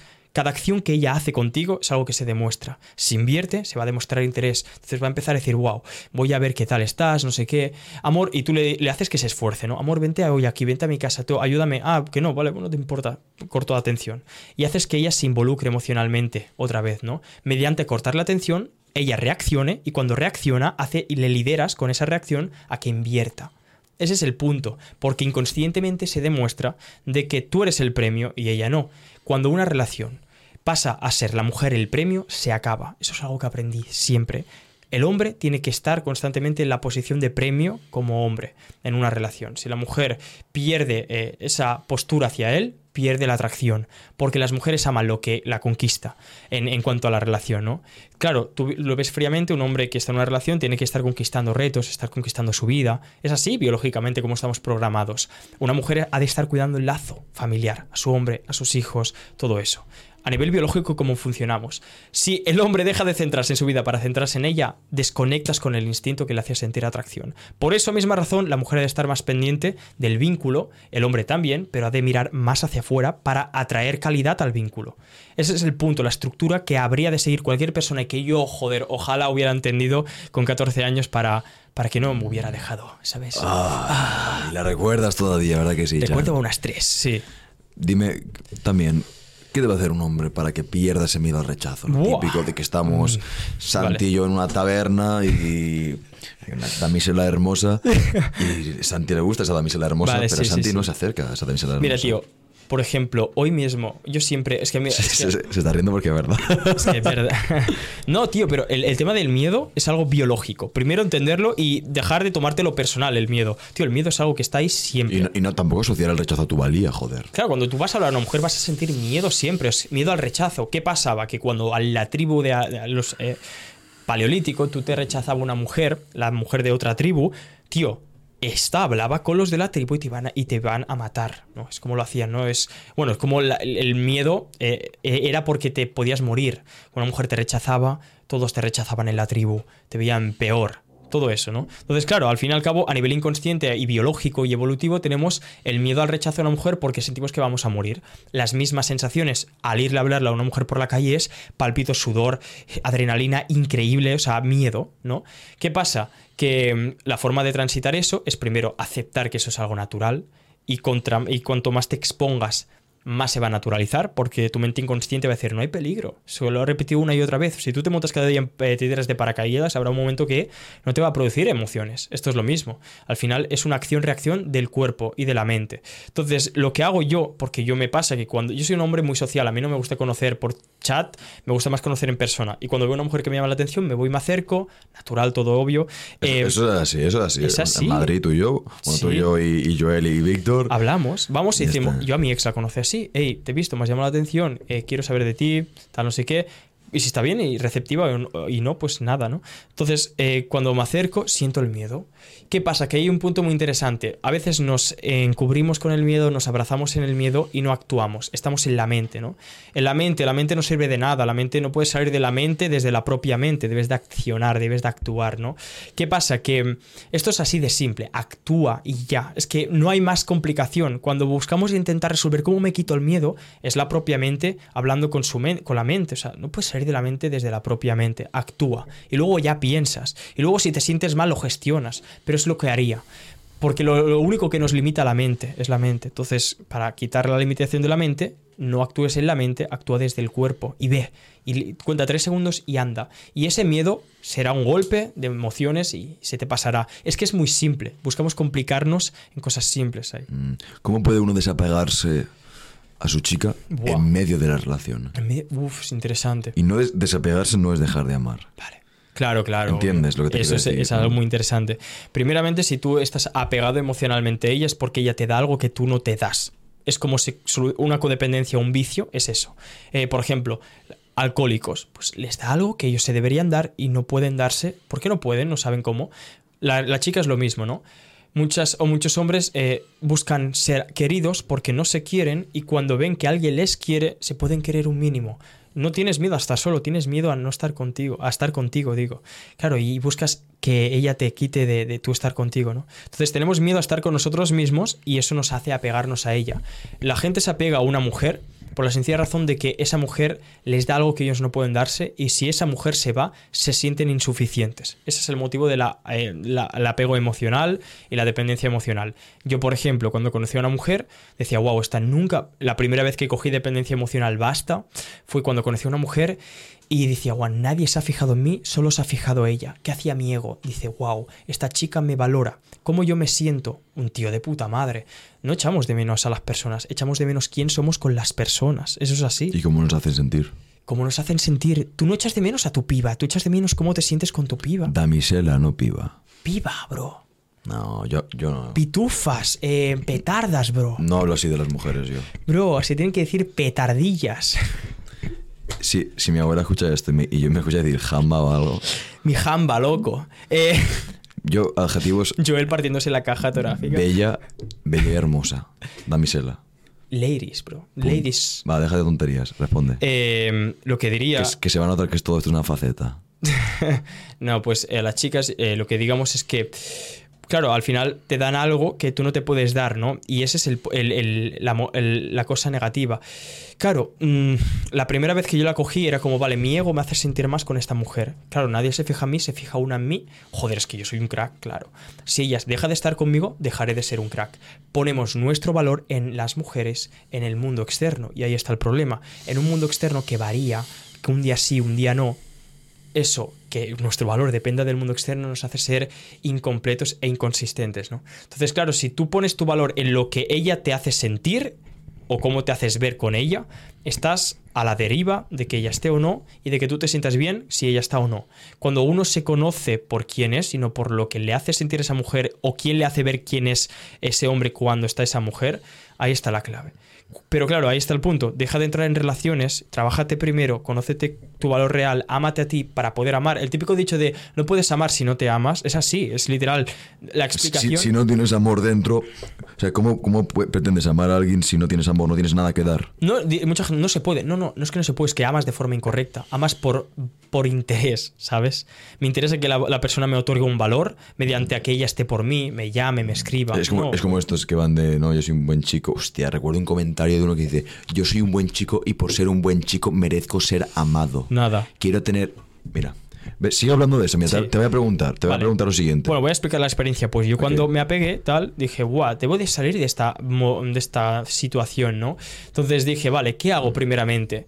¿Dónde está mi valor? Empecé a reconocer mi Primero acepto la emoción, ¿no? La emoción de miedo. Es que no puedes evitar. A lo que persistes, eh, a lo que te resistes, persiste. Huimos de aquello que solo es real, ¿no? Entonces, si tú huyes del miedo, intentas decir, no, no, debo dejar de sentir codependencia porque así no voy a tener un fracaso. O dejas de sentir. Quieres evitar el miedo, vas a persistir. Siente el miedo, siéntate en una silla y dice, ¿dónde siento el miedo? En el pecho, lo trasciendo, pido más, acepto ya. Cuando uno acepta, dice, vale. Cuando ya has pasado, es, has llorado mínimamente, ya has calmado tu mente emocional. Mucha gente quiere, esto es agua, agua sucia, alborotarla con la mano para que se calme. Tú a tu, al agua no la puedes aclarar, el agua sucia, eh, alborotándola. Cálmala, deja que se calme. La mente inconsciente, la mente emocional funciona eh, a, a, diferente de la mente racional. El cerebro, creo que era el izquierdo, que es la mente emocional, está alterado. La energía que se está enviando ahí es basta. Tú no puedes estar activando el cerebro emocional con el racional. Deja que se calme la emocional mediante aceptar. No pienses las emociones, siente las emociones, eso es algo muy importante, porque los pensamientos generan más emociones. Si tú piensas y juzgas lo que sientes, vas a generar más pensamientos con más emociones y eso es un cóctel de la ansiedad y el sufrimiento. Sí, vas a, vas a decir, bueno, acabo. Cuando tú sientes la emoción, la trasciendes y dices, vale, reconozco que he puesto, y yo hago este mantra, he puesto mi valor hacia el mundo externo, hacia una mujer, y agradezco esta situación porque es justo lo que necesito para cambiar. Este mantra va muy bien porque primero agradeces que esta situación te hace ser mejor y eso te hace estar en una posición de wow, que esto, esto es un regalo oculto, ¿no? Eso es algo que me va a ayudar a crecer, no es una amenaza, no es algo negativo. Entonces, ahora reconozco que esto es lo que justo necesito para crecer y elijo ver en esta situación mi valor interno, gracias a que el mundo me ha, dado una señal de que estaba poniendo el valor mío como persona en algo equivocado. Entonces ahí digo, vale, ¿por qué yo me valgo? Quiero más mujeres de este, por ejemplo, cuando una mujer me encantaba, tenía miedo a perderla porque la veía única, irreemplazable, como una entre un millón, decía, vale, ¿cómo puedo tener más mujeres así que me respeten de esta forma? Pues creciendo más como persona, valorándome más, mejorándome más, Claro, en este punto dices, ya no estás en cómo hago para no perderla, estás cómo hago para ser el tipo de persona que tiene más mujeres de ahí, mujeres de este estilo. Y eso solo depende de tu valor y cuánto creces tú. Eso es como yo lo hago y como me ayuda muchas veces a dejar de poner el valor fuera y ponérmelo adentro y que dependa de lo que yo puedo controlar y no de lo que el mundo mm. es principal. Y lo que quería leer es un comentario del podcast que hicimos con, con una chica, Paula. ¿Vale? Paula eh, Tier. Sí, que dice lo siguiente. Yeah. los puros, broma, fumo. Yo soy un chico bueno y solo por eso debería ser querido románticamente y sexualmente por las chicas sin importar mis habilidades sociales, cállate, ni mi experiencia. Quiero tener relaciones sexuales como en las series y pelis, pero mi madre me dice que no es fácil. Entre paréntesis, esto me cabrea mucho. Tengo envidia de los hombres que tienen sexo con las mujeres. Hola, pues mira, es sincero, ¿eh, el tío me puso ese comentario en todos los clips de Paula. LOL. Todos los fragmentos y el episodio completo de Paula lo puso en todos. Es que, tío, eso ya demuestra que es un tío que está en una posición de víctima y frustración súper grande. Es como, como yo soy así, yo merezco que el mundo se adapte a mis pies. Y no es así. Es como yo digo, yo soy muy buen, eh, estudio 10 horas al día, pero no me aprezco bien las tablas de multiplicar, por ejemplo. Es como, no, tú, tú estudias, pero no lo haces bien. Entonces la clave no está en cuánta implicación tienes, es en hacer las cosas bien. Claro, este tío no está haciendo las cosas bien, no está aplicando cómo funciona la realidad, no se adapta a la realidad. Él se cree que por más bueno que sea, el mundo se tiene que adaptar a él y eso no funciona así. Está siendo ignorante, está siendo ingenuo, está siendo poco realista, tío. Esto es así, es simplemente así lo que le diría. ¿Cuál es la diferencia? Porque es que yo, yo he dicho una cosa que es brutal. mira, mira, mira, Line. Estas chicas eh, que, que llevan tu podcast y que hablan de consejos de relaciones y demás, no pueden dar consejos porque ni ellas mismas son conscientes de lo que les funciona ellas. Es que está real. Las mujeres no pueden dar consejos de amor, bro, a los hombres. ¿Qué es? Define esto, pero también define lo que les gusta versus lo que, lo que dicen que les gusta. Claro, vale, sí. Mira, A ver, es que eso, el hombre atractivo es el que les provoca un poco de inseguridad. Uf, ya, ya empezamos fuerte, ¿no? Es así.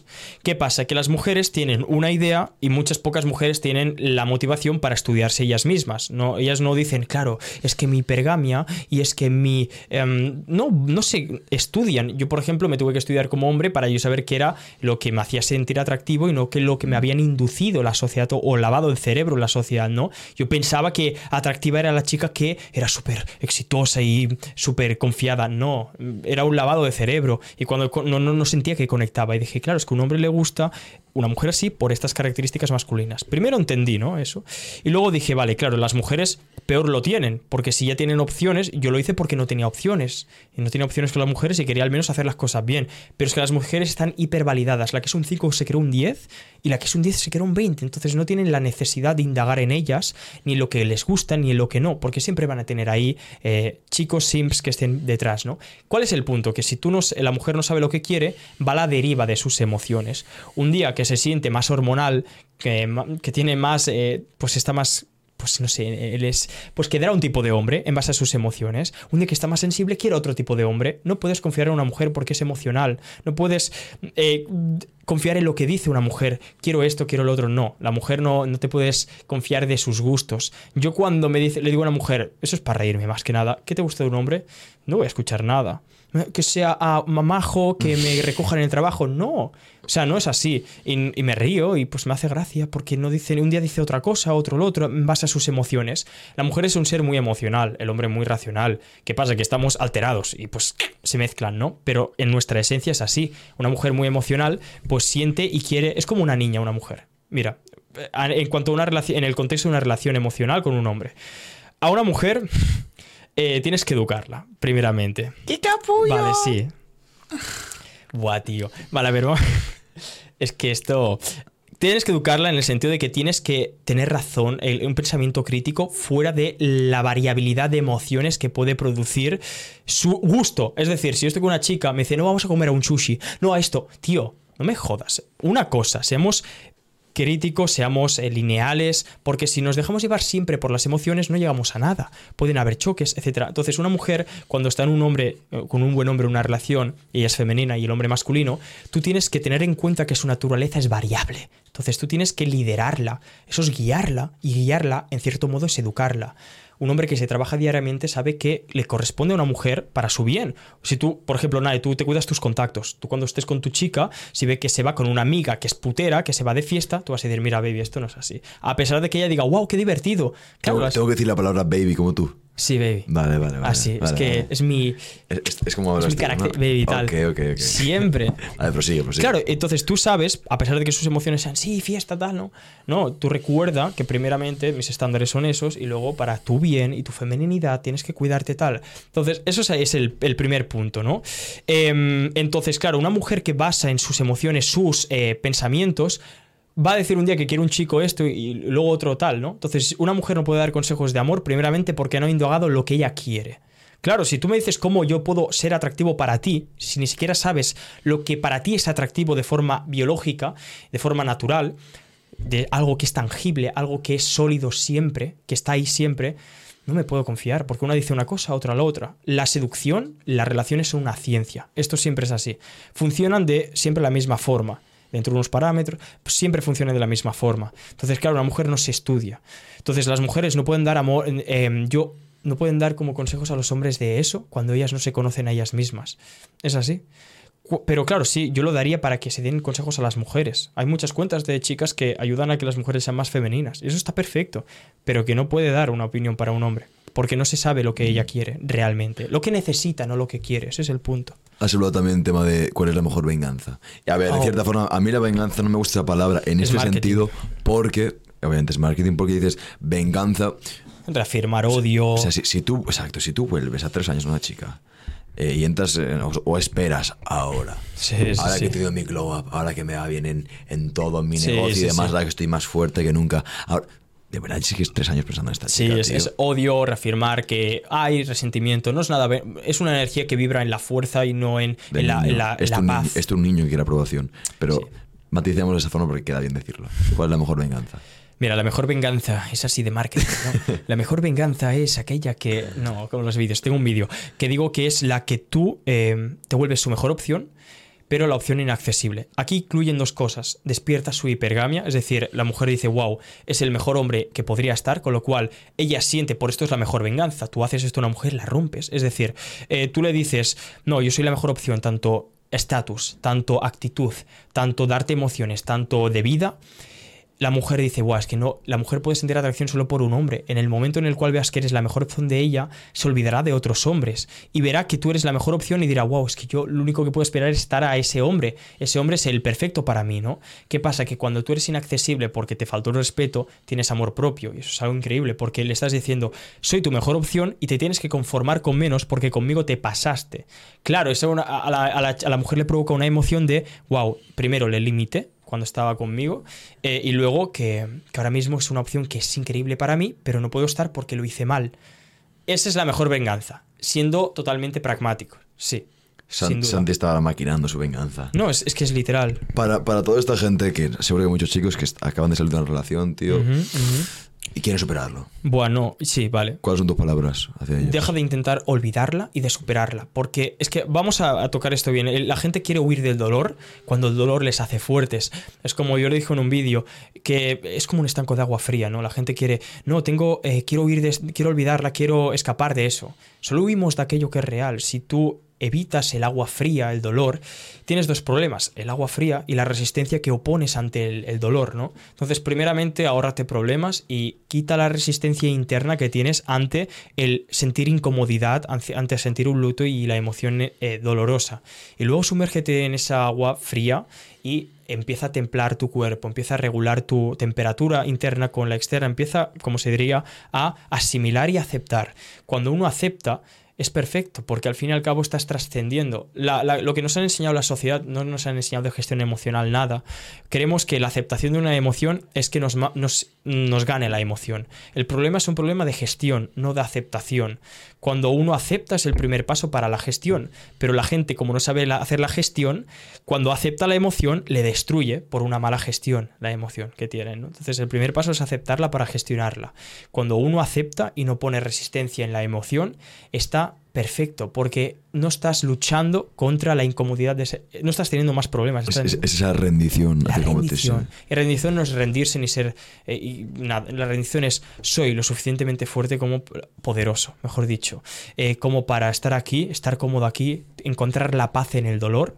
Rara vez la aceptación va a ser algo cómodo, algo que sea agradable, pero encuentro la paz en el dolor y ahí es cuando cambias desde la aceptación y la paz y los cambios, como he dicho antes, y con eso me quedo, es que la acción, la intención detrás de la acción determina la experimentación de la acción.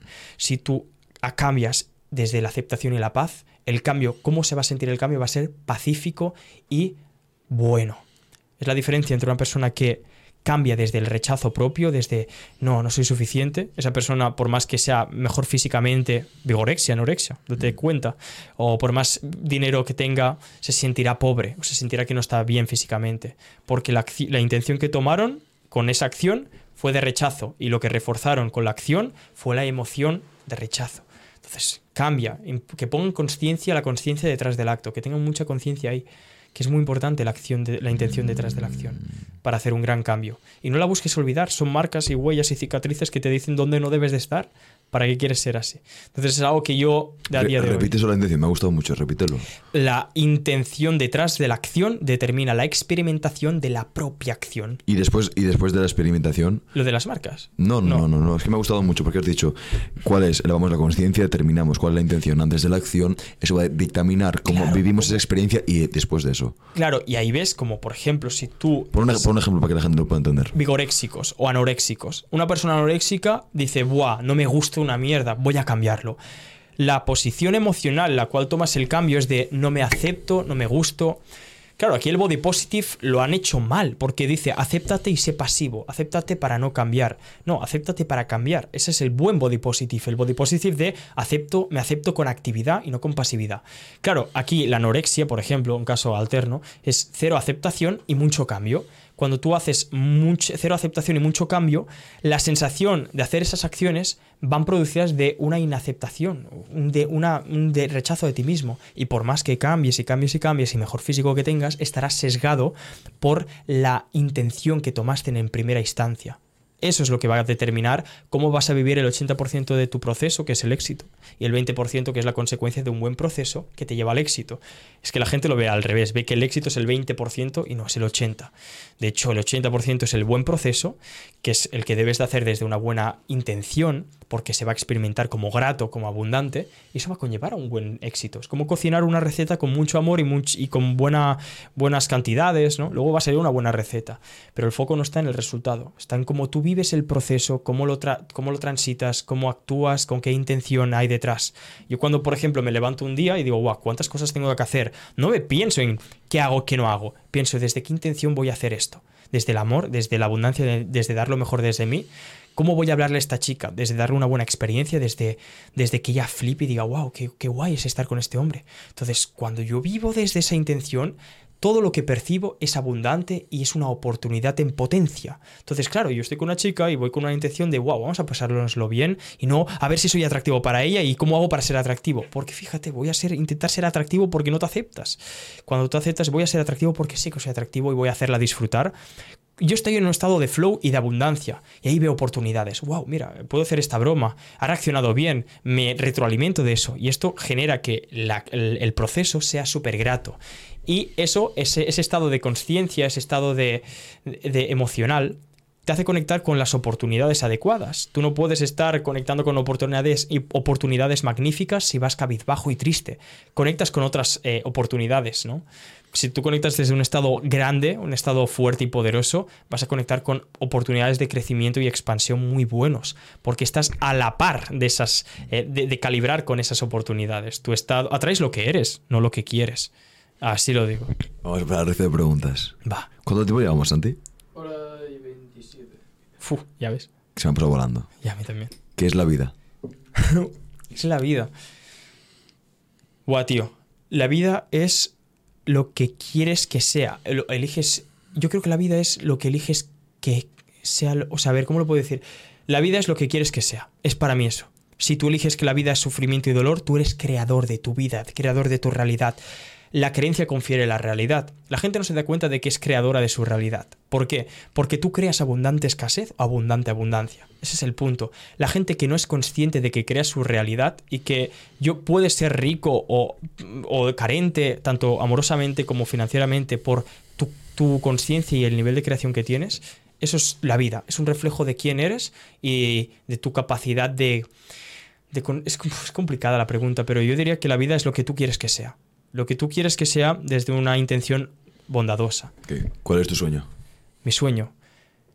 Buf, es ser, impactar a mucha gente con un mensaje que a mí hace, que a mí hace mucha, mucho tiempo me hubiera, hubiera necesitado, pero que, por ejemplo, las mujeres, las relaciones, que la gente, joder, diga, wow, este tío soy yo, y que eso les haga hacer un cambio en esa área pero que, se, que, den un paso más. Y ese paso es encontrar la paz. Y digan, Buah, gracias a esto, ahora sé conectar conmigo, sé dar, conectar con la paz.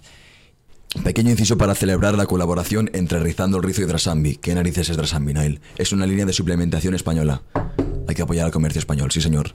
Eh, pero no les he escogido simplemente por eso. Drasambi tiene la máxima calidad que he podido encontrar, ¿de acuerdo? La proteína es 92% pura, el cacao que usan en la proteína es ecológico y no solo eso, sino que es de fácil absorción y más importante, fácil digestión. Sé que mucha gente tiene problemas con el tema de la digestión, con otras proteínas o incluso digestión en general si ese es tu problema, por favor te recomiendo gratamente que vayas a la página de Rasambi y que uses el código RIZO10 para solucionar esto, ¿de acuerdo? Rasambi, muchas gracias. Rizo10 tiene sabores increíbles de oreo, de doble chocolate, que es mi favorita. Volvemos a rizar el rizo. Entiendo dónde debo de estar. Cuando uno conecta con la paz, con el amor, bro, ya sea porque has superado, has mejorado a ti mismo, uno, se, uno vuelve a donde siente que es querido. La paz es amor si tú te has querido, has estado con gente que te da paz, eh, vuelves ahí, ¿no? Y creo que cuando nos morimos, volvemos donde sentimos que pertenecemos o donde sentimos que, debemos estar, ¿no? Por ejemplo, hay una frase que le dije ayer a Joel, es que el niño que no sintió el calor de la tribu quemar a la tribu para sentir el calor. Cuando uno muere sin sentir el amor y la paz, ya sea los medios racionales que hayan sido, es, una mujer, es, el un dinero, refrán, es un refrán africano eso. Es muy bonito. Los ya sean los medios racionales para sentir esa paz y ese amor. Pueden ser amor, relaciones, amigos, el bullying, da igual. Pero que todo eso sirva, yo en mi caso, este personaje se identifica con eh, las relaciones y es lo que conecto porque a nivel emocional conecto y por eso enseño eso. Pero al final el objetivo de todos, al menos yo y el de Joel, es el mismo, la paz y el amor, bro. Y cuando uno conecta con eso dice, guau, ya sé dónde estar para siempre, cuando me muera ya sé dónde ir. Es mi creencia, cuando mueres, uno, la luz del final del túnel, como yo lo veo, es el amor, la energía, es una energía. Y dices, aquí es. Cuando uno no conoce el amor, no sabe dónde estar. ¿Has contemplado la idea de que posiblemente estás siendo esa figura masculina o figura paterna que a ti te hubiera gustado? Sí, yo siempre quiero ser la persona que hubiera necesitado en mi peor momento. Mm, siempre. ¿Y cómo le da sentido a tu vida ligado con esto que acabamos de decir? ¿Cómo le da, le da sentido? Tú. Pues que yo, por ejemplo, el sentido es que yo le estoy hablando ahora a una persona que soy yo con 14 años. Yo espero que esto esté conectando con mi yo de 14 años o de 15 o de 17 o de... Que esa persona puede tener 30. Por favor, o sea, me da igual, pero ese yo, ¿no? Yo creo que la gente se vea reflejada en mí, diga, este soy yo, porque yo soy ellos y ellos son yo. Entonces, para mí esto es un sentido. Yo creo que todo lo que hago es un reflejo, es un espejo, es... La, eh, mira, todo lo que hago en la vida es para relacionarme conmigo, solo yo me relaciono con el mundo porque yo hubiera necesitado que la persona que me escuche y la que impacto con cada vídeo eh, soy yo con hace menos, menos tiempo, ¿no? Es un poco complicado. El sentido de la vida para mí es, es muy grato, abundante. Es cómo le das tu sentido a tu vida. Ah, sí, así Era eso, eso, vale. aportar y transmitir. Sobre todo transmitir. Lo tengo tatuado aquí. Trans, en sueco es transmitir. Por si se te olvida. Por si se me olvida. Efectivamente. ¿cuál, ¿Cuál es tu mayor miedo? Tío, mi miedo mayor es no exprimir mi potencial, porque la conciencia me va a pesar. Y yo sé que si cada día no me levanto y doy lo mejor, a pesar de que ese día esté triste y diga, guau, voy a dar lo mejor, con mi 50%, pero lo doy. Ahí es donde me arrepiento. Digo, tío, podía haberlo hecho, pero por puta mierda o por, por huevón no lo hice. Y podía haber impactado a miles de personas con mi máximo potencial. Entonces, creo que es un compromiso con la entrega y la excelencia de, tío, de exprimirme al a la puta última gota de mi ser, de mi sombra y de mi ego y de mi yo consciente. Entonces creo que voy a exprimirme al máximo y mi miedo es no exprimirme al máximo. Me da igual, me voy a desgastar en este mundo y haciendo para ayudar al mundo, ¿sabes? Maravilloso. La siguiente pregunta es más que obvia, pero bueno, para ti, ¿te ha roto el corazón? ¡Chingón! Obviamente sí, pero quiero que me hables de esa vez que más, que te partió el corazón de verdad. Uh, interesantísimo. Dios, eh, a ver. Cuéntame la historia, ya. ¿Cuándo fue la vez que mayor te rompieron el corazón? Que ahora tu corazón es fragmentos unidos desde ese día. Buah, tío, en el momento, en el... Tío, yo... Eh, impacto emocional fue... Mira, yo creo que simplemente... Me lo... Es que, ¿cómo decirlo? Han habido muchas chicas, o sea, muchas no, han habido tres, tres, tres. Y la que me partí el. Y la última me partí el corazón partiéndoselo a ella. vaya frase. No, pero sí, fue así. Porque creo que nadie te hace nada, te lo haces tú. Y eso es algo muy interesante. Yo creo que, mira, la primera relación, las Spooky Express, eh, tóxica, eh, yo recibía, me pegaba, o sea, para yo, bueno, fue una movida, o sea, ella me pegaba para que yo le pidiese para perdonarme, ¿vale? La segunda fue eh, una chica que era, se cortaba las venas, bro, y yo, síndrome del Salvador, Salvador le besé el brazo eh, una vez diciéndole que si no te quieres te quedo yo, mm. eso me partió. Y la última que fue encontrarme a mí mismo y me partió el corazón al ver que yo no era la persona que ella creía que era, porque cambié, transicioné. Ella y creo que esta fue no la que más me hizo daño, porque la, primera fue con 14, pero la que más sufrí pero por mí. Y creo que es la representación de partirte tú. Nadie te hace nada, te lo haces tú. Yo estuve en esa relación un año y tres meses, pero la mitad de la relación estuve utilizándola a ella para conectar con mi yo del pasado y sanar.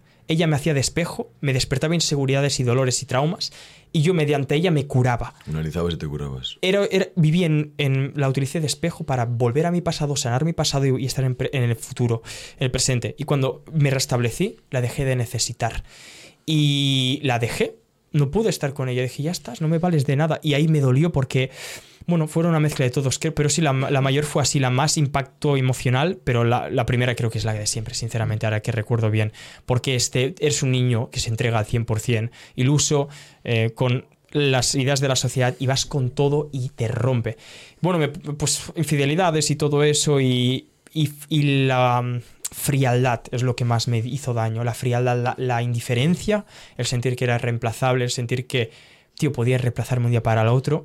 El, para mí, que, que lo sea todo y para ella ser nada, eso era horrible. Me sentía como si no existiera. Y creo que eso me hizo romperme bastante y me hizo conectar con un potencial muy fuerte y con un ego muy fuerte y muy doloroso para mí. Podría decirte. Bien, ¿qué es lo más difícil de esta vida para ti? Mi, con mi mente. 100%. Ah, Mi puta mente. demonios. O sea, yo tengo una mente muy compleja, muy rápida. De hecho, tengo Asperger. Esto lo he dicho alguna vez, ¿no? El Asperger es un síndrome de autismo, por así decirlo. Es un rasgo de autismo, pero digamos lo que la mente normal neurotípica es así, lineal, ¿no? Los circuitos neuronales, la mía es así. Esto está visto en fotos. En la mente Asperger es bastante enredada a nivel neurológico. Se nos da mal, por ejemplo, el raciocinio matemáticas. A mí, por ejemplo, tengo más complicaciones, las normas sociales me cuestan. Yo soy introvertido, de hecho, ¿no? Hay normas que no las conecto por cómo debería funcionar el cerebro. ¿Qué pasa? Que tengo mucha más creatividad, mucha más conexión de ideas, patrones, sé captar muchas cosas, aprendo muy rápido, olvido muy rápido, pero por eso necesito hábitos. Y esa mente cuando se descontrola es un infierno, tío. Es un infierno porque mm, mucha ansiedad, mucho mucho, neuroticismo y a veces le pido a Joel que me saque de ahí, ¿no? Y hablamos y me ayuda mucho a exteriorizarme, ¿no? Pero sobre todo es la mente, porque me, me, me ciega, ¿no? De todo mi pasado, me vuelve como si fuera hoy y en sí sería tener una esquizofrenia emocional, como vivo yo la mente. La mente es lo que más poder me da, pero lo que más me daña, por así decirlo, y es algo que gracias a cada día me enfrento a ella o me hablo con ella y aprendo mucho a dominar mi yo bueno, pero aprendo cuando conecto con ella es doloroso porque tengo que dominarme más en mi yo bueno y, y bueno, es que es complicado, es complicado porque me hace mejorar mucho, pero me duele mucho mejorar mediante ella. Mm. Es complicado. Si pudieras volver atrás algún momento. De mi vida. Sí, señor, y oh. cambiar algo. Y no vale la respuesta. Nada, no. De nada porque eso me lleva hasta aquí. Sí, sí, sí. Vale, ¿Qué sí. cambiarías? Boa, tío. qué buena. Eh, pues sí, algo que me haya arrepentido, seguramente, tío. Eh, sí, mira, en todos aquellos momentos, tío, que. Que, no que yo sabía que podía hacer algo y por la por por que yo sabía que tenía que hacer algo y, ignoré mi conciencia, tío. ¿Por qué? Por ejemplo, momento así concreto, em, valorar más a mi abuela, eso fue un punto crítico, mucho. Em, pero lo vi como un regalo luego, porque ella era una mujer que tuvo Alzheimer, ¿no? Y yo, fíjate, yo me acuerdo, y quiero que eso hubiera cambiado más, porque ahí es cuando la conciencia te pesa, ¿no? Em, ella era Alzheimer y yo no acepté su Alzheimer. Entonces viví en la denegaba, ¿no? Era como, ella, había sufrido mucho, mucha depresión y tal, ¿no? Y cuando ella me venía a ver, yo no podía ver que ella se estaba yendo, estando presente, y no la aceptaba, entonces como que luchaba y me enfadaba con ella, y ella no entendía por qué. Y pues sí que es verdad que algunas veces hablé mal, eh, algunas veces no, no fui un hombre ahí, ¿no? Em, y sí que es verdad que cuando ella se fue, sí que me sentí muy mal, pero cuando la vi en el tanatorio, bien maquillada, yo sé que me dio un mensaje y es que me dijo, Haz ah, intenta desbloquear la felicidad o dale la paz a esa gente que, que puedes darle y que eres consciente que puedes darle un buen momento y que puedes aportar, dásela. Porque esto que me has hecho a mí, como yo lo viví, es una cosa que va a ayudar a muchos. Es decir, eso que haces, tío, que, que has fallado hoy, fallado, eh, hazlo con todos y entrégate. Entonces, haz por eso yo quiero transmitir al máximo. Ayuda a esa gente que sabes que puedes ayudar, que puedes darle un buen momento y, no te cortes, tío, no te enfades porque a veces es verdad, yo veo a un, tipo chico, no, es que me ha dejado, no voy a hacer nada con mi vida y me enfado y digo, ¿por qué no? Pero soy yo proyectándome otra vez de mi yo de 14 años que no hacía nada y estaba llorando todo el día, ¿no? Era como, tío, haz algo. Y a veces me enfado, pero recuerdo lo que me dijo, o lo que me dijo, lo que yo eh, representé de mi abuela. Cuando veas a alguien que está mal y te reflejes y te enfade, quita eso y dale dale amor y ayúdale a estar bien porque ella lo hubiera necesitado. Y fue un mensaje muy impacto. Y lo, vi al instante, la vi ahí y lo sentí. Fue como cuando alguna energía te pasa, yo al menos soy muy sensitivo y energético, me lo sentí y fue claro. Y yo no lloré cuando la vi muerta ahí, bueno, en el sanatorio, yo sonreí. Sonreí literal, porque había tenido un significado su muerte. Había tenido todo un significado. Y no me arrepentí, aunque en eso yo vivía arrepentimiento antes de entender todo esto, porque yo cuando la rechazaba yo sentía arrepentimiento interno, pero ahora lo vivo con gratitud, ¿no? Porque es algo que va a, a beneficiar a mucha gente y creo que de alguna forma ha sido una muerte heroica de ella. Ella pues simplemente Alzheimer, ya sabes, paro cardíaco y todo eso. Y entonces eso, sería eso lo que te diría. ¿Y cuál crees que será tu mayor arrepentimiento? Mi mayor arrepentimiento... Buah, no sé, en plan, ¿cómo se puede saber? Tú te conoces, conoces los demonios no estamos sabiendo, estamos adivinando aquí un poquito. Sí, adivinar un poco mi mayor arrepentimiento. Em, por cómo eres, por ejemplo. Sí, vale, sí, ya está, ya está. Soy muy selectivo, o sea, soy, tan selectivo que sí, soy muy poco empático a veces, tío. Eso quiere decir que he echado gente en mi vida así, fast. ¿Por qué? Porque el Asperger, bueno, no quiero encasillarme a mí, o yo como soy, eh, carecemos un poco de empatía. Digamos que eh, si no me conectas o no veo algo que me aporte a alguien, yo puedo destruir un lazo, vínculo emocional si no siento que tiene un sentido. He hecho daño a muchas mujeres así. Yo he hecho, las he quitado de mi vida un día para el otro sin sentir dolor y las he hecho mucho daño. Y creo que esto es algo que de empezar a ser más consciente, ¿no? Pero he hecho daño a muchas mujeres así. A veces a mi madre, a veces porque, claro, yo me fui de casa muy tempranito, ¿no? Y cuando eso es algo que me jode, tío. En verdad sí. Y debería de ser más consciente y considerado con ello y decir, tío, deja tu... Yo creo que es falta de empatía. Sé consciente y hazlo. Pero sí, soy muy rompolazos si no noto que me aportan nada. ¿Qué es lo que más te gustaría experimentar antes de morir? Guau, tío. Em, mm. o conocer, experimentar o conocer antes de morir como una sensación, yo me viene una imagen como estando con mucha gente, eh, es una energía muy grande, ¿no? Es de conectar con, con mucha gente, es decir, conectar, ayudar a mucha gente primeramente, a impactar a mucha gente y, y sentir mucho amor, pero en mucha cantidad. Creo que lo siento ahora, ¿no? Pero quiero vivir en ese estado mental, en abundancia de, tío, todos somos lo mismo, todo es una, es, todo su unidad, tú eres yo, yo soy tú, em, estamos conectados y dar lo mejor de mí y vivir en mucha abundancia. Eso es una decisión que creo que se va tomando diariamente, pero sí, impactar a miles de personas, vivir en una, eh, de conferencias, ayudar a la gente, amor puro, tío. En verdad, fuera del ego, sí. Amor puro. Luego ambos y todo eso. Como dijo Elon Musk, el amor es la solución. Suena cliché, pero el amor es la solución a todo. Sí, sí, sí. señor. ¿Qué cambios te gustaría ver en la sociedad en un futuro? Sí, fue un montón. Primero que se vaya uno. Verga. buah, tío. A ver. Vale, sí. Porque estaba muy conectado a mi causa. Yo he dicho que el hombre femenino, el hombre débil, es algo que a mí me hizo eh, daño. Entonces yo creo que no le eliminaría el feminismo, aunque lo mataría, lo destruiría. esto no tiene sentido. Acabas de. Eso es una discrepancia. Sí, pero era para expresar. No eliminaría algo, pero lo mataría. Era para expresarme, tío. Era como, lo dejo caer por ahí, ¿no? Pero no lo haría. Porque si he de elegir una cosa, lo haría. Em, va, te dejo varias. Va, no, una, porque así voy, voy. Eres más selectivo. Vale. Mira, yo creo que eliminaría, tío. Es que es algo muy cliché, pero es algo muy. El Mira, tío, hay una frase de, un, amigo, tío, que me, encantó que dice, em, bueno, de Omar Shoki dice, em, la nos dan información confundida y cuando estamos confundidos esperamos a ser aclarados y los que nos aclaran son los que nos confunden otra vez. Yo creo que quitaría, sobre todo, el, el sesgo que hay entre cómo es ser un hombre, que el, el saber qué es ser un hombre y saber qué es ser una mujer. Creo que solucionaría todo, tío muchas cosas. Ok, ok. ¿Qué cambios te gustaría ver en ti mismo? A mí, uff. Bif, muo. Primero, em, ahora mismo, ahora mismo. Em, no, ¿Qué cambios te gustaría ver en ti mismo en un futuro? Ah, vale, sí. Pues de aquí a 10 años. a ver, yo estoy bastante cómodo ahora como estoy, en verdad, porque cada día estoy en la excelencia hacia ello, ¿no?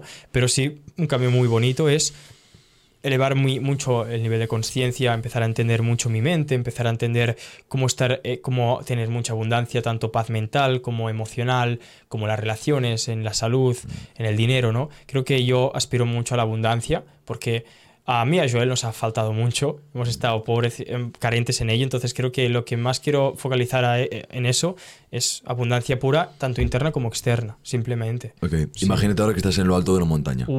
Tienes a todo el mundo viéndote. Oh. Son tus últimas palabras al mundo. ¿Qué les dices? Buah, tío.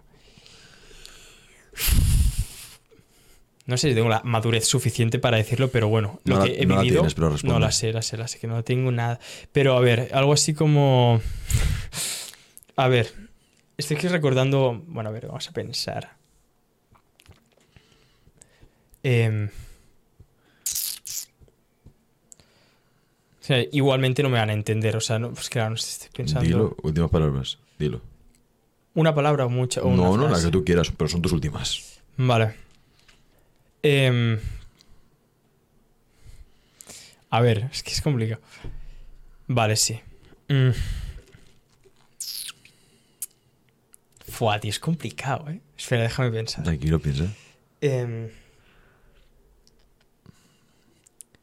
¿Quieres hacerme tú la pregunta a mí? Para que veas si lo sencillo vale, que es. tú, tío. Pregúntame, va. Pues esa misma pregunta. Imagínate, me imagino que, ¿qué le Imagínate que estás yo? en una montaña a 3.000 metros de altura y preguntas al mundo, bueno, Sí. dices al mundo Sí. que quieren, di algo al mundo con mucha gente. Últimas palabras al mundo. Haría así, cogería y haría. Mamá, ¿me ves? Mamá, ¿me ves? Y me diría. Ya está, tío. Un chaval me dijo cocodrilo. ¿Sí o qué? Un analista financiero me dijo cocodrilo. Hay gente que me dice, disfruta la vida. Y yo, ¿qué, qué, qué mierda consejo es? Di algo de verdad, hombre. Pero Vale, sí, ya está, Yo ya está. cogería, levantaría la mano y diría, mamá, ¿me ves o no? Vale, algo está. simple, que va, va a ser O, o práctico. profundo, joder, lo que tú quieras. profundo y Lo simple que tú quieras. y pragmático. En plan, em, yo que- diría algo así, por ejemplo, frase. eh, sobre todo diría que el mundo es un reflejo de quién eres, principalmente. Yo personalmente me he conocido mucho a través de ver lo que me molesta y lo que me gusta de mí a través del mundo. Entonces diría que el mundo es un espejo. Mírate hacia el mundo para mirarte hacia adentro. El cambio, el, el camino, el camino es hacia adentro. Creo que me quedaría más con esto. El camino es hacia adentro y no hacia afuera. Deja de buscar caminar hacia afuera para intentar Vale. caminar hacia adentro. Eh, Diría esto, solo. Siguiente pregunta. Estás enfrente de una habitación. ¿Vale? ¿Vale? Obviamente, la habitación se entra a través de una puerta. Pues en esta habitación está todo el mundo que tú hayas conocido, vivo o muerto. Pero, repito, porque esa pregunta genera mucha confusión, les debes de haber conocido en persona. Puede ser. persona. Pero pueden estar, pueden estar vivos o muertos. Pero si no has conocido a Michael Oh. Jackson, pues Michael Jackson no puede ser tu respuesta. Claro, claro, porque no, no has conocido. Exacto. Sí. Cuando abres la puerta, ¿quién es la primera persona a la que buscas? ¿Y qué le dices? Mm, interesante. Pues mira, em, Una persona. vale, sí, sí, estoy pensando. Em, algo así, a ver, vamos a ver. em, a ver. Claro, mi padre no lo conocí, es que tampoco puedo ir ahí. Em, es un petardo, seguro. Eh, Tu padre también está incluido en la fórmula. Sí. Sí. No, es que en verdad me ha contado mi madre que era. No era alguien de valor. Entonces, seguramente me va a decir alguna gilipollez, intuyo. Eh, entonces. Bueno, es que. la- bueno, a ver, iría. Algo. Es que sí, yo me estoy mucho en el pasado, porque sí que han habido ciertos. em, algunas muertes que han sido significativas. Seguramente iría. A tu abuela. es que posiblemente, pero diría. Buah. Sí, pues sí, le iría a ella. ¿Y qué le dirías? Simplemente em, si está conmigo. Sim- porque ella fue la que me hizo un clic muy heavy. Entonces quiero que, desde mi querer mundano, ¿no? De que ella esté cuando crezca y esté cuando vea que ella me dio una energía que fue para positiva para todo el mundo. Y creo que le preguntaría eso, si, si aún sigue bien, si- bien a verme, ¿no? Mm. Muchas veces. Sí, eso lo dirías. Bien, bien. ¿Hay alguna pregunta que no te he hecho pero que te gustaría que te hubiera hecho? No, ¿No? no se me ocurre. Pues no, no, Ah. están todo bien. Bien. Has mencionado varias veces el tema de, de Joel. Joel está aquí detrás. Sí. Joel, enseña la mano. Yeah. Em, ¿Cómo de importante es la amistad entre hombres? Es La hermandad Vale, entre hablo de hombres. mi amistad con Joel. Puedo hablar así. ¿Tu amistad con Joel? Porque es la más clara. Es mi hermano. O sea, yo considero que un amigo. eh, yo no tengo Yo tengo dos amigos. Él y otro chico, ¿no? No tengo más, no quiero más. eh, igual tampoco, o sea. Al final. Son tus hermanos. son mis hermanos. Yo los veo como mis hermanos Tal también. cual, bro. Yo, lo demás son conocidos. Y si alguien lo ve, eres mi conocido, no eres mi amigo si no sois uno de ellos dos, ¿no? Y es así.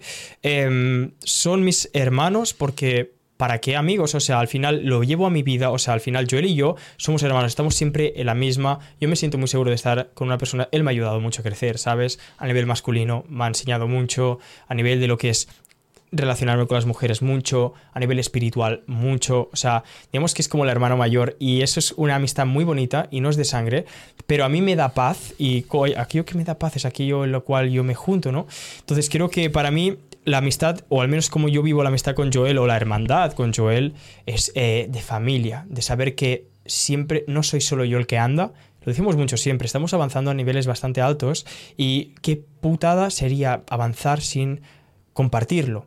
Hemos, sido, hemos avanzado muchas cosas y la mayoría de nuestras luchas o guerras han sido juntos, ¿no? Y qué pena sería cuando tú estás eh, teniendo todo y no tener nada con quien compartirlo. Entonces, para mí yo lo vivo como eso. Yo la amistad la vivo como tú él y el mundo. Lo vivo siempre así. Tiene que tener una amistad y una hermandad, una función, un camino, algo que recorrer. Yo he comprobado que la amistad entre hombre, entre hombre y hombre no funcionan si no hay un objetivo que atacar. El hombre que no tiene objetivos que atacar se ataca a sí mismo. O se atacan entre ellos dos. Entonces, para mí es mi hermano.